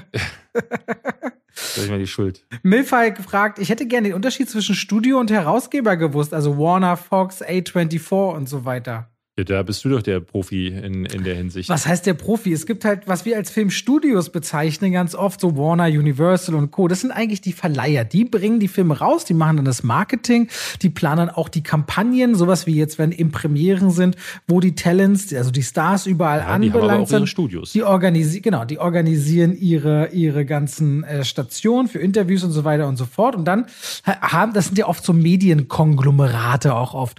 Die haben dann oft äh, noch Produktions Produktionsstudios drunter oder die haben sowas wie First Look Deals, wenn Produktionsfirmen wie zum Beispiel Blumhouse von Jason Blum oder A24 als Studio, wenn die zum Beispiel Dinge haben oder Focus Feature oder da gibt es halt eine ganze Armada von wie Bad Robot. Jeder geführte größere Regisseur oder Produzent hat eine eigene Produktionsfirma. Da gibt es dann manchmal auch First Look Deals. Das heißt, dann guckt man so, ah, wer hat gerade diesen Film und dann geht der große Bieterwettstreit los oder ein Studio hat ein Vorgriffsrecht. Da gibt es also ganz verschiedenste Möglichkeiten. Aber die einen machen erst einmal Filme und die anderen anderen sagen dann, okay, wir hätten den gern und vermarkten den. Und dann vermarkten die den auch nicht unbedingt weltweit. Bei jedem großen Filmfestival, wie die Berlinale, wie in Cannes und so weiter, gibt es noch Filmmärkte. Da werden dann die Rechte von Filmen nochmal verkauft. Deswegen ist zum Beispiel sein kann, dass sowas wie Tribute von Panem in Deutschland von Studio Kanal rausgebracht wird. Aber eigentlich gehört dieser Film zum Studio bzw. zum Verleiher Lionsgate in den USA. Lionsgate gibt's aber gar nicht in Deutschland, deswegen die ihre Filmrechte immer irgendwo anders dann äh, unterbringen, wenn Filme von denen in Deutschland rauskommen. Also ist tatsächlich so eine ganz schöne Verwurstung, erklärt aber vor allem, wenn mehrere Produzenten beteiligt sind mit ihren mehreren Firmen und das auch noch äh, mit von unterschiedlichen Verleihern herausgebracht wird, warum immer im Vorspann so viele Firmenlogos zu sehen sind und Intros zu sehen sind. Ist nicht ganz so einfach, ich habe es trotzdem mal versucht, so ein bisschen zu umreißen. Hast du gut gemacht. Ich habe die nächste Frage. Die kommt von Somni WTLW. Könnt ihr Filme überhaupt noch privat schauen oder schaut das professionelle Auge immer mit? Das haben wir ganz häufig bekommen, die Frage. Es gab so äh, spezielle Fra äh, Fragen von Leuten, die gemeint haben, habt ihr schon die Letterboxd oder eure eigene Wertung im Kopf oder gibt es Punkte im Film, mhm. wo ihr merkt, man, äh, man fragt sich da in dem Moment schon oder man zählt sich so Kritik oder Pro-Punkte auf. Deswegen oder auch, macht es eigentlich immer Spaß, so viele Filme schauen zu müssen oder ist das mehr zur Arbeit geworden? So ja. auch. Es ist, glaube ich, vielleicht fange ich mal an, es ist, glaube ich, immer ähm, schwierig zu trennen zwischen Arbeit und ähm, ja, Hobby. Also ich, wenn ich so einen Film gucke, dann genieße ich den, glaube ich, äh, ob ich jetzt nun arbeite oder ob ich ihn privat schaue. Äh, man muss sagen, privat fühlt es sich gar nicht mehr an, weil jeder Film, den ich ja mittlerweile schaue, wird entweder für Letterboxd oder für diesen Podcast zweitverwertet, auch wenn ich nicht auf meinem YouTube-Kanal eine Kritik mache. Ähm, ich merke auf jeden Fall bei mir, dass ich Wertungen auf jeden Fall im Kopf habe. Und ich glaube, ich komme nach dem Film immer mit der finalen Wertung raus. Da bist du ja anders als ich. Ja, ich muss immer so ein bisschen, möchte immer gerne drüber schlafen und ich denke aber auch danach so ein bisschen darüber nach, wie ordne ich diesen Film ein. Ich gucke privat ehrlich gesagt gar nicht so viel, weil sich alleine dadurch, dass ich fast jeden Tag ein Video veröffentliche über einen Film auch ergibt, was ich alles sehen muss oder auch will. Einfaches Beispiel ist jetzt nach diesem Podcast. Ich bin ehrlich gesagt von der Premiere gestern durch, heute ziemlich müde. Ich würde mich am liebsten hinlegen, aber morgen wartet schon wieder ein anderes Event auf uns, was ja auch irgendwo gut ist, dass man beruflich was zu tun hat, aber trotzdem will ich Content auf meinem YouTube-Kanal haben. Und wir haben die Oscars anstehen. Das heißt, es gibt auch noch Filme wie zum Beispiel Being the Ricardos, den ihr nicht gesehen habt, der vielleicht eine Rolle spielt. Und heute, als wir den Podcast aufnehmen, kommt, äh, wie heißt der, The Eyes of Tammy Faye äh, raus auf Disney ja. Plus. Ach, so. ist der heute? Heute ist der raus auf oh Disney Gott, Plus. Ich wollte heute noch die Innocence. Deswegen gucke ich mir heute noch Tim, Tim, Tammy Faye an, wobei ich jetzt aber auch schon merke, ich bin echt müde und da kann es dann echt passieren, dass ich zwischendurch merke, komm, ich mache jetzt aus, ich schlafe und schlafe dann vielleicht drei, vier Stunden bis Mitternacht und gucke ihn dann von Mitternacht bis zwei Uhr. Ja. Weil ich habe das dann schon so auf der Agenda, ich will das jetzt auch machen. Äh, das ist immer wieder so ein Mix aus beruflich und auch wollen. Und mal nimmt das eine mehr überhand, mal das andere. Äh, es ist wirklich sehr unterschiedlich. Aber dadurch ergibt sich, dass ich privat mich kaum hinsetze und sage, den mache ich mir jetzt nochmal anders. David aber ganz anders, der gefühlt richtig viele Filme auch nochmal so guckt oder laufen hat oder schnell mal gesehen hat. Also bei mir ist es auch so, dass ich das wirklich davon abhängig machen muss, wie, wie läuft es gerade bei meiner Zeit, weil dieses, ich merke, dieses ruhige Hinsetzen und einfach auf sich wirken lassen, das funktioniert in Wochen, wo ich einfach unter Druck stehe, nicht. Da geht das nicht. Ne? Ich habe heute eine Kritik hochgeladen zu Ambulance das bedeutet aber, das ist ein nicht enden wollendes Wettrennen, denn ne, du kennst es, du hast es täglich, aber du machst es halt so, du setzt dich vor die Kamera, redest dann über eine Sache, die du gesehen hast und dann wird das Video geschnitten. Bei mir sind jetzt die nächsten beiden Videos, vielleicht sogar die nächsten, ja, die nächsten beiden sind Essays. Das heißt, ich muss ähm, skripten, ich muss das Ding selber schneiden. Das dauert beides über Stunden, viele Stunden. Dann habe ich diese Woche halt das neue äh, Format für Ubisoft muss abgegeben werden. Äh, da mache ich ja immer First. Die Recherche für eine Folge First dauert auch drei bis sechs Stunden manchmal. Das ist halt äh, Wahnsinn, wie lange man da äh, durchs Internet scrollen muss. Und da merke ich immer wieder, da macht Film dann auch nicht Spaß. Also das muss ich sagen, bevor ich das mit den Filmkritiken jetzt so angefangen habe wie du, hatte ich wesentlich mehr Freude, oft mich mit dem Thema zu beschäftigen. Du hast mir das schon mal angekündigt, jetzt lächelst du auch. Aber es ist wirklich so gekommen, wie du auch sagst. So, das wird dann einfach zur Last dann zum Teil auch. Zum Teil. Deswegen versuche ich auch immer wieder, ich hatte irgendwann mal eingeführt, dass die Wochenenden verhältnismäßig frei sind, mhm. weil ich immer wieder diese Tage brauche, wo ich wirklich was ganz anderes mache. Und dadurch hält sich das auch über die Waage, äh, die Waage. Und jetzt nach elf Jahren, in denen ich das mache, ich hatte immer Sorge, ich würde dann ausbrennen, ähm, habe ich, glaube ich, da einen guten Rhythmus gefunden. Es ist mal mehr und mal weniger. Und normalerweise ist es auch so, dass äh, so wir zwischen, ähm, ich würde sagen, September bis April ist das Gros, was sich abspielt. Und dann kommt für gewöhnlich das große Sommerloch, wo man gleichzeitig mit dem guten Wetter auch mal ein bisschen mehr entspannen kann. Die Pandemie verschiebt das aktuell so ein bisschen. Es dauert noch, bis sich da wieder die Pläne ein bisschen einpendeln. Aber seitdem die Streamer so viel Content raushauen, bleibt es an allen Ecken und Enden eine Überforderung. Man muss sich mehr oder weniger entscheiden, wie sehr gibt man sich dem hin oder sagt man jetzt, ach komm, scheiß drauf, ja. mache ich was ich anders. Ich bin da ehrlich gesagt auch wirklich froh, ähm, dass ich eine Partnerin habe, der, wenn ich ihr sage, hey, ich muss jetzt für die Arbeit noch einen Film gucken, dann sagt die nicht, Mann, immer musst du arbeiten, sondern geil Film. Ne? Und dass man das dann einfach zusammen guckt. Ähm, um nochmal die anderen Teilfragen zu beantworten, ich ähm, mache das meistens so bei Filmen wie gestern bei Ambulance, dass wenn ich merke, äh, ich bin raus, also so ab der, ab der Hälfte bei Ambulance hatte ich so das Gefühl, ich, ich äh, mich erreicht hier emotional gar nichts mehr. Und das merkt man dann ja immer dann, wenn die Musik tralala wird und die Charaktere traurig in die Kamera gucken. Da manchmal merke ich dann erst so, ah, Moment, äh, der Film will hier gerade was von mir. Und wenn ich dann merke, dass ich äh, einen kompletten Disconnect habe zum Film, dann sitze ich schon dann auch im Film schon da und fange an zu überlegen, weil das ergibt sich dann manchmal aus dem Gefühl, was ich beim Film, beim, beim Schauen habe. Da merke ich dann manchmal, okay, das ist der Grund, das hier, das passiert hier gerade. Ähm, das lässt sich gar nicht abstellen. Es ist aber auch okay, weil ehrlich gesagt, die richtig guten Filme, sowas wie Dune, da kommst du gar nicht, da kommst du nicht dazu nachzudenken. Ein richtig guter Film wird dich so wegspülen, dass du erst hinterher dir Gedanken machst, weswegen ich bei richtig guten Filmen auch oft weniger zu sagen habe, als bei Filmen, die ich zerreiße. Ja, das ist natürlich dann spannend, dass du sagst, dass du dann automatisch äh, weniger zu sagen hast oder dass es auch daraus, äh, daraus resultieren kann. Hast du ja. gerade wieder gleich äh, eine Frage offen? Ansonsten mache ich weiter. Mach, mach mal weiter, du bist dran. Ich hätte sonst eine. Ich habe hier zum Beispiel von Capture Tell. Wann gibt es das erste Podcast-Community-Event, David? Äh, die Frage hatte ich mir auch rausgeschrieben, weil das ja schon tatsächlich mal Thema war. Ähm, wir haben wir ja neulich drüber gesprochen, ähm, dass wir vielleicht mal sowas wie in Berlin machen wollen würden. Also eine Tour, wie ich sie damals bei den Lester-Schwestern gemacht habe, kommt für mich in der Form nicht in Frage. Ja, ich bin so, ich bin so offen. Ich glaube immer, keiner will Tickets kaufen und dann wundert man sich, glaube ich, dass das richtig schnell ausverkauft so ist. Bei den Lester-Schwestern auch. Ja. Da haben wir auch gedacht, so das will doch keiner. Ja, und dann, dann denkt man so, ach nee, jetzt haben die Geld bezahlt, jetzt muss ja was Anständiges machen und dann sage ich, nee, die haben ja Geld bezahlt, damit dass man das macht, was man immer macht. Also ich bin ehrlich gesagt offen. Ich bin bloß ab keine Zeit, irgendwas zu organisieren. Müsste jemand ankommen und das organisieren. Es gibt ja Firmen, die das machen. So war das bei den Lester-Schwestern. Ja, aber die wollen ja, ja Geld. Gut. Ja, wenn man es komplett alleine macht, das kriegt, kriegt man auch hin. So hatten wir das bei den Lester-Schwestern gemacht mit der Firma von Robin damals. Dann kann man halt wirklich auch das halb, wirklich fast das ganze Geld sich in die Tasche stecken. Aber darum soll es bei sowas sowieso nicht geben. Und das Doch, ist eher so David, mein du Punkt. Du verstehst das nicht. Ja, ich weiß. äh, aber ich möchte gerne ein gutes Programm abfeuern und ich bin mir ehrlich gesagt ich hätte jetzt auch keins im Kopf und habe gerade nicht die Kapazitäten mir, um ja, mir Gedanken aber zu machen. Vielleicht aber vielleicht machen wir einfach den Superlast anfragen, ob die uns den Saal 1 mal geben und dann machen wir, packen wir da 700 Leute rein und dann kann man auf der Bühne zusammen. Sneak Preview mit Robert und David, das wäre doch eine schöne Reihe. Superlast, das, ist eine, ist, das muss man ihm lassen, das ist eine schöne Location. Also ja, so das, das Sitz und so ist eine gute, wirklich das zelebriert Film. Du bist dran. Lea Trautmann hat eine Frage gestellt, äh, die wir uns auch mal in unserem Leben stellen mussten. Welche Tipps würdet ihr jemandem geben, der oder die auch gerne Filmkritiken machen würde und noch ganz am Anfang steht? Mhm, das habe ich auch hier gerade offen von Lea Trautmann tatsächlich die gleiche ja. Frage. Das werde ich ganz oft gefragt. Wirst du das auch oft gefragt? Ich werde das nicht so häufig gefragt, nee. Okay. Ähm, ich sage den Leuten immer, äh, nee, was sage ich den Leuten eigentlich immer? Ich, ich, Im Grunde sage ich immer, nichts. nee, im Grunde sage ich immer, ja, mach, machen. Also ich bin sowieso ganz oft immer der Meinung im Leben, wenn du was versuchen willst, machen, Fehler machen, ausprobieren, wieder Fehler machen. Ich bin Fan davon, Fehler zu machen, weil das wahnsinnig wichtig ist, seinen eigenen Stil zu entwickeln.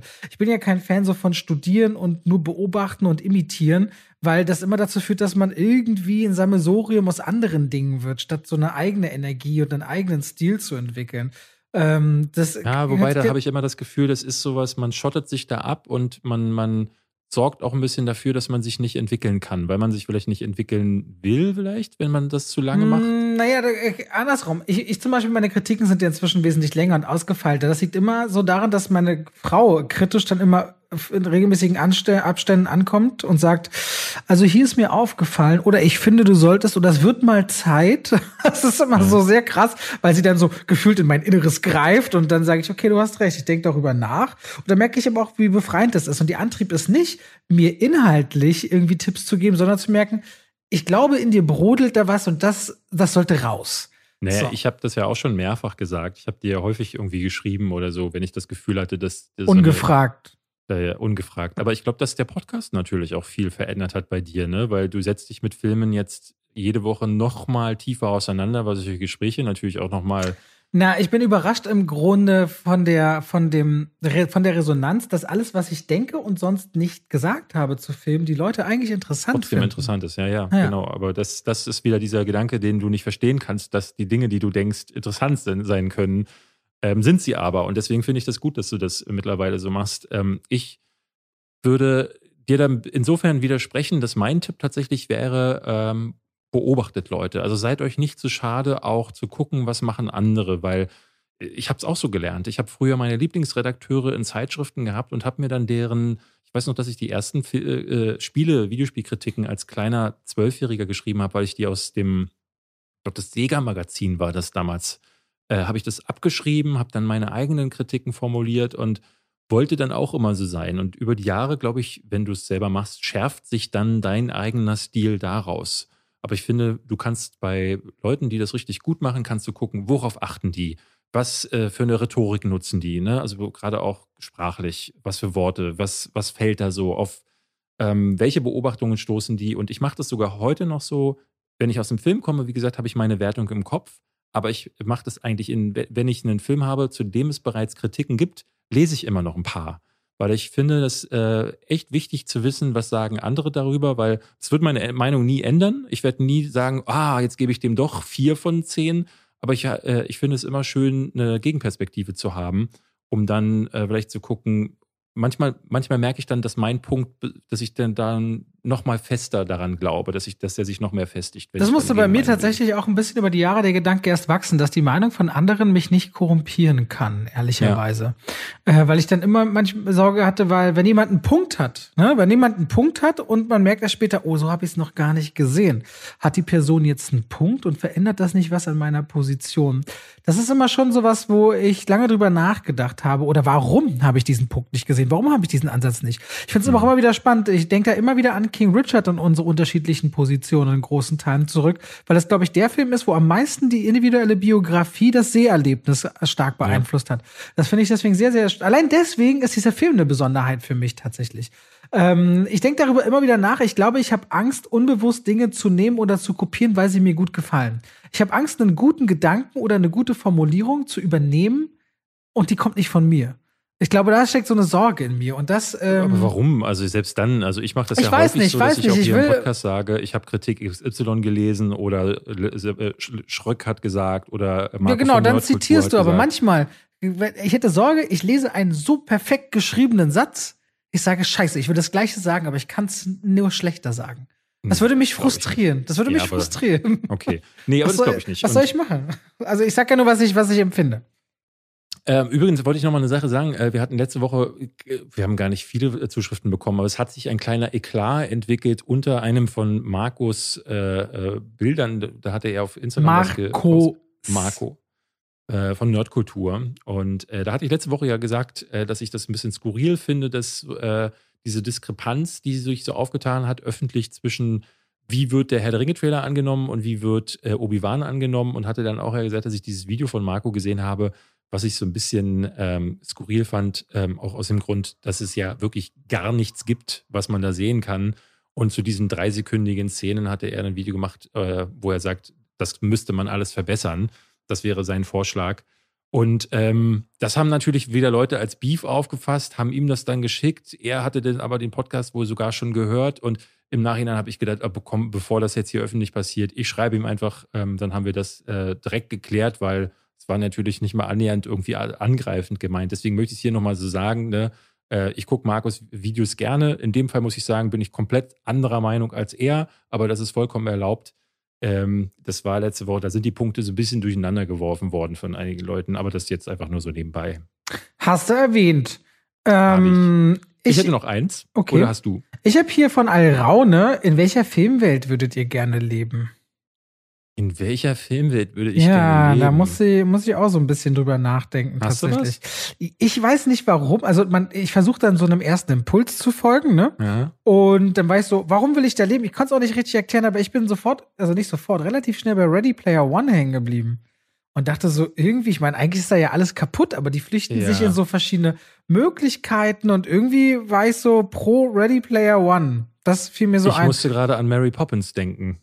Das ist, ich spiele 50er, ist das? 60er? Was ist denn das? Glaube, ich weiß es nicht. Es geht gar nicht mal um die Periode, es geht eher darum, dass ähm, in dem Film wirkt es ne, so, so heimelig. Ich erinnere mich dann auch so super gerne an die Szenen, die haben jetzt nichts mit Mary Poppins zu tun, aber so ist meine Disney-Phase von früher gewesen. 101 Martina gibt es diese eine Szene, wo die alle am Kamin li liegen und dann die beiden Eltern da sitzen, Kinder werden ja auch geboren und dann liegen da einfach zahllose Hunde. Und ich glaube, das ist so dieses Gefühl von Familie, was ich gerne hätte. Ich glaube, so möchte ich mal meine Familie haben, dass einfach 91 Lebewesen um mich herum sitzen. Das fände ich Ja, ich, du toll. magst dieses Lebendige und diesen Trubel um dich Exakt, herum. Exakt, ne? genau, ja. Und dann fliege ich am Ende mit, mit dem Schirm in den Himmel.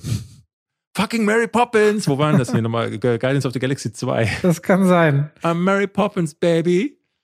Äh, hier wird auch übrigens gefragt von grenzenloser Oze Ozean. Äh, eine Folge über Mafia-Filme wäre mal super cool, vor allem weil der Pate dieses Jahr 50 Jahre alt geworden ist. Hättet ihr da Bock drauf? Gerne, ja. Also wir machen es ja manchmal so, dass wir unsere Specials haben. Das hätte sich zum Beispiel angeboten bei äh, Many Saints of Newark. Den der, ich immer noch nicht gesehen habe, obwohl ich Sopranos-Fan bin. Ja, aber der ist auch komplett irgendwie, man, ich kann mich gar, mir gar nicht erklären, wo der hingewandert ist. Der sollte letztes Jahr im September. Der ist schon im Heim, der ist im Heimkino raus schon längst. Ja? Ja, ja, Blu-ray DVD habe ich schon Verlust auf meinem Kanal. Gibt schon auf Ach, Heimkino. Krass. Ja, ja. Weil der wurde aus den Kinos, dessen Kinostart wurde einfach gelöscht und dann hast du davon nichts mehr gehört. Das ist, ja, der Film zu, zu den Sopranos. Vielleicht, dieses Jahr soll ja Killers of the Flower Moon kommen. Es ist, ist ja kein Mafia-Film, aber vielleicht würde sich dazu auch mal anbieten, was über Martin Scorseses Phase zu reden. Bin ja mega Fan von Goodfellas und fast noch ein bisschen mehr von Casino, der ja auch mit der Mafia zu tun hat. also bis auf, bis auf Silence hat er auch noch nie wirklich was merkwürdig Schlechtes gemacht, oder? Oh, gibt so ein paar Sachen von ihm. Also ich mag Hugo Cabré gar nicht. Den finde ich furchtbar. Okay, das war dieser Münzwurf, wer den macht, ne? Ob er oder Spielberg oder sowas oder Würfelspiel ich, oder so. Who knows, keine Ahnung. Kennst du die Geschichte Fall. nicht, dass sie ausgeknobelt haben, wer den Film, der die Regie nee, macht und wer produziert? Den fand uh. ich ultra anstrengend, den Film. Dann wird es ja ein Trivia hier auf dem Kanal bestimmt von mir. Ja, hm. Kannst du dann mal machen, ja. So, hast du noch was? Ja, ich habe von Vicky Cutting noch eine Frage. Sie meint, äh, lasst ihr euch beim Thema MeToo beziehungsweise Schauspielerinnen, deren Karrieren aufgrund von Missbrauchsvorwürfen oder ähnlichem in die Brüche gegangen sind, eigentlich beeinflussen? Muss man sich jetzt schlecht fühlen, zum Beispiel zu sagen, Spacey ist ein super Schauspieler, also Kevin Spacey, obwohl man die Schlagzeilen im Hinterkopf hat? Finde ich ein spannendes Thema ist diese Woche wieder super aktuell, weil, ähm, das ist sicherlich mitbekommen, Hogwarts Legacy wurde ja angekündigt und bei Twitter war die Hölle los bezüglich. Ja, Gina war äh, auch sehr bei dem Thema unterwegs diese Woche. Genau, äh, Gamer, die sich gegenseitig angefallen haben, denn wie kann man dieses Spiel denn unterstützen oder mögen, wenn man weiß, dass Joanne K. K. Rowling Trans, eine transphob ist und sowas, ne? transphobe ne? Person ist und zwar richtig krass transphob, also nicht so mal so ein verklausulierter Kommentar, sondern offen feindlich. Es äh, ist ein Thema, wo ich ich für mich entschieden habe, ich lasse mich davon gar nicht beeinflussen. Also ich würde jetzt auch weiterhin Filme mit Tom Cruise gucken, mit Mel Gibson gucken, mit ähm, wie sie alle heißen. Äh, bisher gab es ja nun wirklich keine Fälle. Auch bei Kevin Spacey werde ich immer sagen, wenn ich jetzt sowas wie LA Confidential oder so gucke, der hat das, der ist ein super Schauspieler gewesen. Ich muss sagen, das ist immer im Hinterkopf. Wenn man es guckt, ist so ein, so ein, so ein Knistern im Hinterkopf, was sich dann breit macht. Aber ich finde, dahingehend versuche ich mir meine persönliche mhm. eigene Stimmung nicht aufzumachen. Hier im Podcast oder in der Öffentlichkeit, finde ich, kann man es aber schon ansprechen. Das machen viele. Also ich habe jetzt viele äh, Sachen gelesen, wo Leute gesagt haben, ich mache jetzt auch keine Kritik zu Hogwarts Legacy. Ich finde, ich würde immer was dazu machen, würde aber vorher sagen, pass auf, ähm, für diejenigen, die ein Problem damit haben ähm, oder einfach damit man es mal gesagt hat, Joanne K. Rowling ist transphob, ich unterstütze das nicht, aber jetzt soll es hier um halt Hogwarts Legacy gehen. Das, das Ding, das Ding, das Ding ist ja auch, ich meine, solche Computerspiele oder auch Filme, diese Abspänne bei einem Film, die viele sich ja nicht angucken im Kino, da stehen ein Haufen Leute drin. Und da sieht man, wie viele Menschen an so einem Film arbeiten und davon sind einige wahnsinnig im Fokus und andere nicht. Und die Arbeit von 1000 Leuten oder 500 Leuten anhand einer Personalie zu beurteilen, hat natürlich auch einen gewissen Geschmack, ne? Ich meine, die sind ja. auch alle dahin, haben sich alle eine Platte gemacht und werden oft wesentlich schlechter vergütet für viel mehr Arbeit und ähm, die hängen da auch alle dran, ne? Und das sie, muss man, glaube ich, dann auch so ein bisschen im Kopf haben. Ein Film mit Kevin Spacey, das ist nicht nur Kevin Spacey, sondern das ist so viel mehr als nur diese Person. Deswegen finde ich es immer gut, wie du sagst, Dinge anzusprechen, sich zu positionieren. Dann kann man natürlich wieder darüber diskutieren. Ja, aber gibt man dem Ganzen denn nicht eine Bühne, wenn man dann trotzdem darüber redet? Aber der Film ist eben da und da haben auch andere teilgenommen. Und im Umkehrschluss gibt sicherlich genug Filme, wo keiner der Akteure vor der Kamera äh, transphob oder MeToo oder irgendwas in diese Richtung ist, aber vielleicht einige der anderen Filmschaffen in der zweiten und dritten Reihe. Und da wird man auch nicht anfangen, den Film zu boykottieren. Ne? Dem wohnt dann auch, ich will nicht sagen Doppelmoral, aber schon sowas inne, wo man die im Scheinwerferlicht auch noch mal sehr viel stärker gewichtet als alle anderen, die genauso zu diesem Filmwerk beitragen. Ja, ich finde es jetzt bei Johnny Depp tatsächlich wirklich tragisch, was da passiert ist, so, weil ähm, es gibt Vorwürfe, die sind nicht wirklich geklärt worden, zumindest nach meinem Verständnis. Und es ist vor allen Dingen, es sind Vorwürfe, die in beide Richtungen gehen. Man kann sich aber schön angucken, wie Amber Heard, gut, die hat nicht wirklich eine Karriere, das muss man klar sagen. Aber bei, ähm, während Johnny Depp aus ähm, dem Warner-Film äh, Fantastische, Fantastische Tierwesen. Tierwesen rausgestrichen wird, darf in dem anderen Warner-Film Aquaman 2 Amber Heard wieder dabei sein. Da muss man fairerweise hinzusagen, bei voller Bezahlung für Johnny Depp. Ja, ist trotzdem. Ist ich will es trotzdem dazu sagen. In die Karriere, ja, aber ja. es gibt nicht wenige Leute, die sagen, okay, es kriegt da kein Geld. Nee, er kriegt die ganze Kohle, ohne dafür äh, zu, zu, drehen. Das ist dann seltsam schizophren, das auf diese Art und Weise zu lösen. Wobei ich jetzt, ehrlich gesagt, auch beiden, weil ne, diese Unschuldsvermutung, die ich, von der ich jetzt ausgehen muss, weil es ist vor Gericht, wie gesagt, nichts handfest, glaube ich, entschieden oder bewiesen worden, bis auf gab jetzt ja eine, ähm, es gab ja ein Urteil, wo ihm irgendwie ne, das auf Basis dessen, dass ja seine Rolle gestrichen wurde und in, da ist er, glaube ich, in Berufung gegangen. Ähm, ich finde, das muss dann auch für beide gelten, aber dann müssen auch beide den Job behalten dürfen, wie ich finde. Deswegen finde ich es tatsächlich ein bisschen tragisch bei dem. Mhm, das verstehe ich. Ähm, hast du noch was? Ich hätte. Ich, ja? Ich hätte noch zwei äh, ja, kurze Sachen. Michaela fragt: Beispiel für guter Film, schlechter Trailer und schlechter Film, guter Trailer. Boah, da gibt es so viele. Aber ich musste sofort an Toni Erdmann denken, weil das war richtig schlechter Trailer und richtig guter Film. Ja.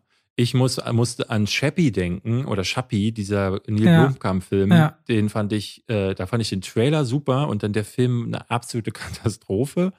Ähm, ich erinnere mich auch, dass Alien Covenant sah irgendwie nach einem Alien-Film aus, den ich sehen wollte im Trailer und dann war das auch totaler Stuss.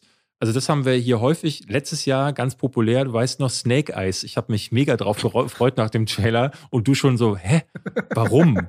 Und wohingegen bei Shang-Chi dachte ich beim Trailer so, äh, ja, und, ja, dacht, und, dann, und dann kommt hat der mir der Film so. gefallen. Das ja. passiert wirklich häufig. Ich habe noch eine Frage zu von Fares Lutfi. Die, die, da kam, ähm, ne, er weiß nicht so ganz, äh, ihr redet immer von Tonalität beziehungsweise Dingen, die dann einen guten oder schlechten Film ausmachen. Gibt's doch, gibt doch mal Beispiele dazu und weitere Kriterien, nach denen ihr schaut. Würde mich sehr interessieren glaube, bei der Tonalität hast du, hast du insofern das falsch verstanden, weil Tonalität nicht ausmacht, ob ein Film gut oder schlecht ist, sondern Tonalität beschreibt halt, damit meine ich eigentlich immer, ist es jetzt ein düsterer Film, ist es ein Actionfilm, ist es einer, der ähm, auf Komik setzt, ist es einer, der eher so ein Politdrama ist oder einer, der sehr, sehr langsam ist. Ne? Tonalität bedeutet einfach die Tonfarbe der Stimmung, die vermittelt wird. Und es gibt einige Regisseure wie, ich finde zum Beispiel Quentin Tarantino ist der Meister darin, ähm, da auch wirklich aus einem Moment, der erschreckend sein kann, Komik herauszuziehen, der Spannung transportieren kann, obwohl Komik passiert. Also mir fällt zum Beispiel die Szene in, in Glorious Bastards ein, wo sie unten dieses Spiel spielen, wer bin ich? Ähm, obwohl eigentlich gerade voll die anspannende Situation ist. Ne? Also umringt von Nazis. Ja. Ähm, und das ist perfekt strukturiert. Das ist aber sehr selten, dass Regisseure das hinbekommen, dass unterschiedliche Tonalitäten sich auf diese Weise vermischen lassen. Und ähm, das fällt dann immer dann auf, wenn man das Gefühl hat, so, boah, da wechselt gerade komplett der Film. Plötzlich will man lustig sein, dann ist wieder alles dramatisch. Wenn das aber nicht ähm, gut ineinander fließt, dann zerbricht ein Film, wie ich finde.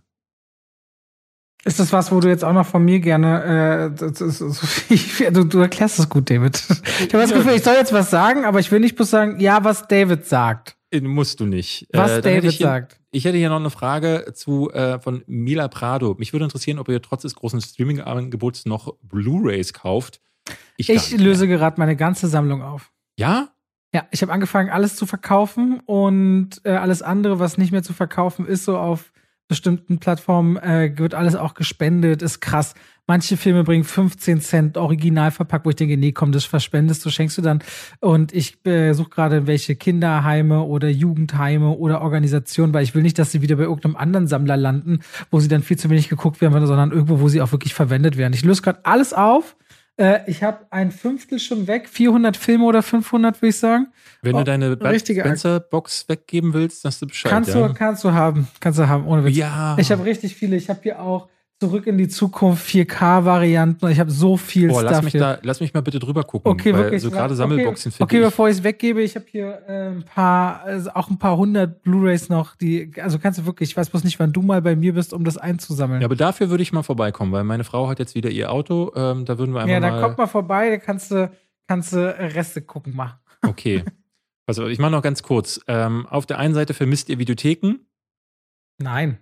Nee, ne? Nee. Bei mir auch gar nicht. Ich vermisse, also was ich dieses Gefühl damals toll fand, als kleiner Bub in so einem Ding zu stehen und die Cover mir durchzulesen. Aber das macht man ja heute alles online. Also ja, für mich ist das irgendwie schon, als nicht mehr die neuen Filme teurer waren als die günstigen, äh, die alten Filme, da ist für mich schon was kaputt gegangen. So, es war ja. für mich immer so früher und und und und auch zurückspulen müssen und Geld zahlen, wenn man nicht zurückspult. Das ist für mich Kindheitserinnerung an die Videothek, weiß auch nicht. Mit ja, aber ich habe ganz viel Filme entdeckt, nur wegen dem Cover habe ich und das ist oft so ein Müll gewesen, weil die ja clever waren damit, ne, irgendwelchen Horrorscheiß verkauft mit einem super flashy Cover und dann war das ein endlos langweiliger Film. Okay, naja. Aber ja, äh, ich irgendwie hatte es ein Gefühl, äh, äh, das war mal ganz nett, aber ich bin froh, dass ich nicht mehr in so einer muchtigen Bude stehen muss. Eine letzte Frage würde, hätte ich jetzt noch von Pavel Kev. Was ist denn für euch ein spezifischer Aspekt eines Films, auf den ihr gezielt achtet oder sogar ein Totschlagargument? Der euch eventuell sogar den gesamten Film versauen könnt. Wahrscheinlich zu allgemein aufgefasst, da Genres unterschiedlich arbeiten.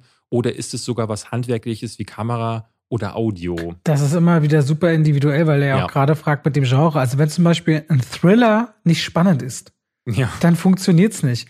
Oder wenn ein Horrorfilm einfach total nicht gruselig ist, dann funktioniert's nicht. Bei Komödien ist es ganz schlimm, wenn das so Schenkelklopf oder sich anbiedernder Witz ist, der so ganz schnell ins Peinliche dreht. Das ist dann auch total, ja. also es, es, korreliert unglaublich mit dem Genre. Ich hatte das zum Beispiel ja bei Schatten in meinen Augen gesagt, weil die Effekte sind nicht gut, aber da das ein Kriegsdrama ist und die Figuren und das Drama so stark rausgebildet wird, wird das zum Beispiel egal.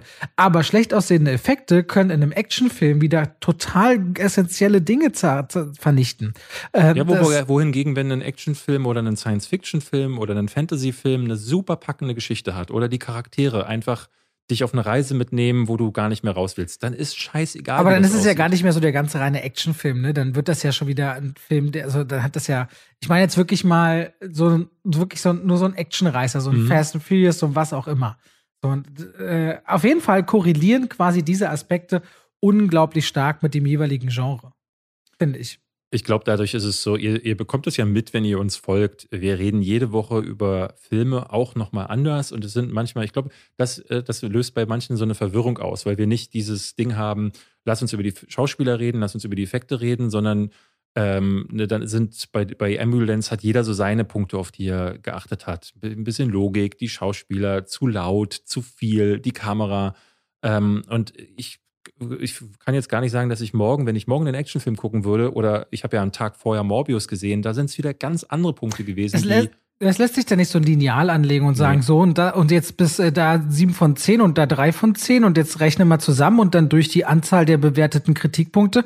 Die Gewichtung ist jedes Mal was völlig anderes und deswegen geht man ja auch so einem Film und fragt sich, oder ich mich immer, was behalte ich mir im positiven wie im negativen Sinne? Und das ist ja auch das Schöne. So unterschiedlich ja. wie Filme sind, so unterschiedlich ist auch immer das Seherlebnis daran. Ja, das ist, ich glaube, äh, sehr viele Leute sind auch durch den Printmarkt, ähm, wie da zum Beispiel Kritiken, gerade Videospielkritiken, die GameStar, die PC Games, früher auch die, die Computerbildspiele, die haben ja dieses Märchen aufgemacht, dass man einfach einen großen dreieckigen, äh, viereckigen Kasten dahinsetzt und dann sagt man äh, Story 5, Grafik 7. Und dann macht man es genauso, wie du gesagt hast. Bei der Computerbildspiele war es ja sogar noch, dass das Handbuch und der Service, den man unter der Service-Hotline erreichen konnte, Mit der gleichen. Wertung wie die Storyline des Spiels, oder was? Ja, nee, das, das, hat dann, äh, das hat dann unterschiedliche Gewichtungen auch bekommen und äh, am Ende kam dadurch eine Schulnote raus, was absoluter Bullshit ist. Ne? Also ich habe immer, bei, als ich noch bei Giga war, habe ich immer gesagt, Leute, wir fangen jetzt hier gar nicht an, irgendwas aufzurechnen, weil am Ende ist es eine gefühlte Wertung.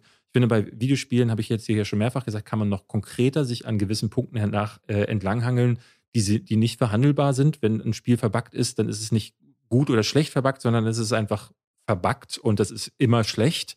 Ähm, aber du hast halt, äh, glaube ich, auch da wie bei Filmen so, am Ende ist es das Gefühl, was vermittelt wird. Und das kannst du nicht mit Zahlen oder mit Graphen oder so bewerten. Und so ist es bei Filmkritik nun mal einfach genauso. Gut. Punkt. Ja, Punkt. Damit sind wir raus. Anderthalb Stunden, David. Die Leute haben was gekriegt für ihr kein Geld. Äh, und da kommt auch mein Essen. Ihr hört Wirklich? gerade meine Klingel. Okay, ja, David, okay. Ich, äh, dann sagen wir Tschüss. Nächste Woche Oscars. Bis dann. Tschüss.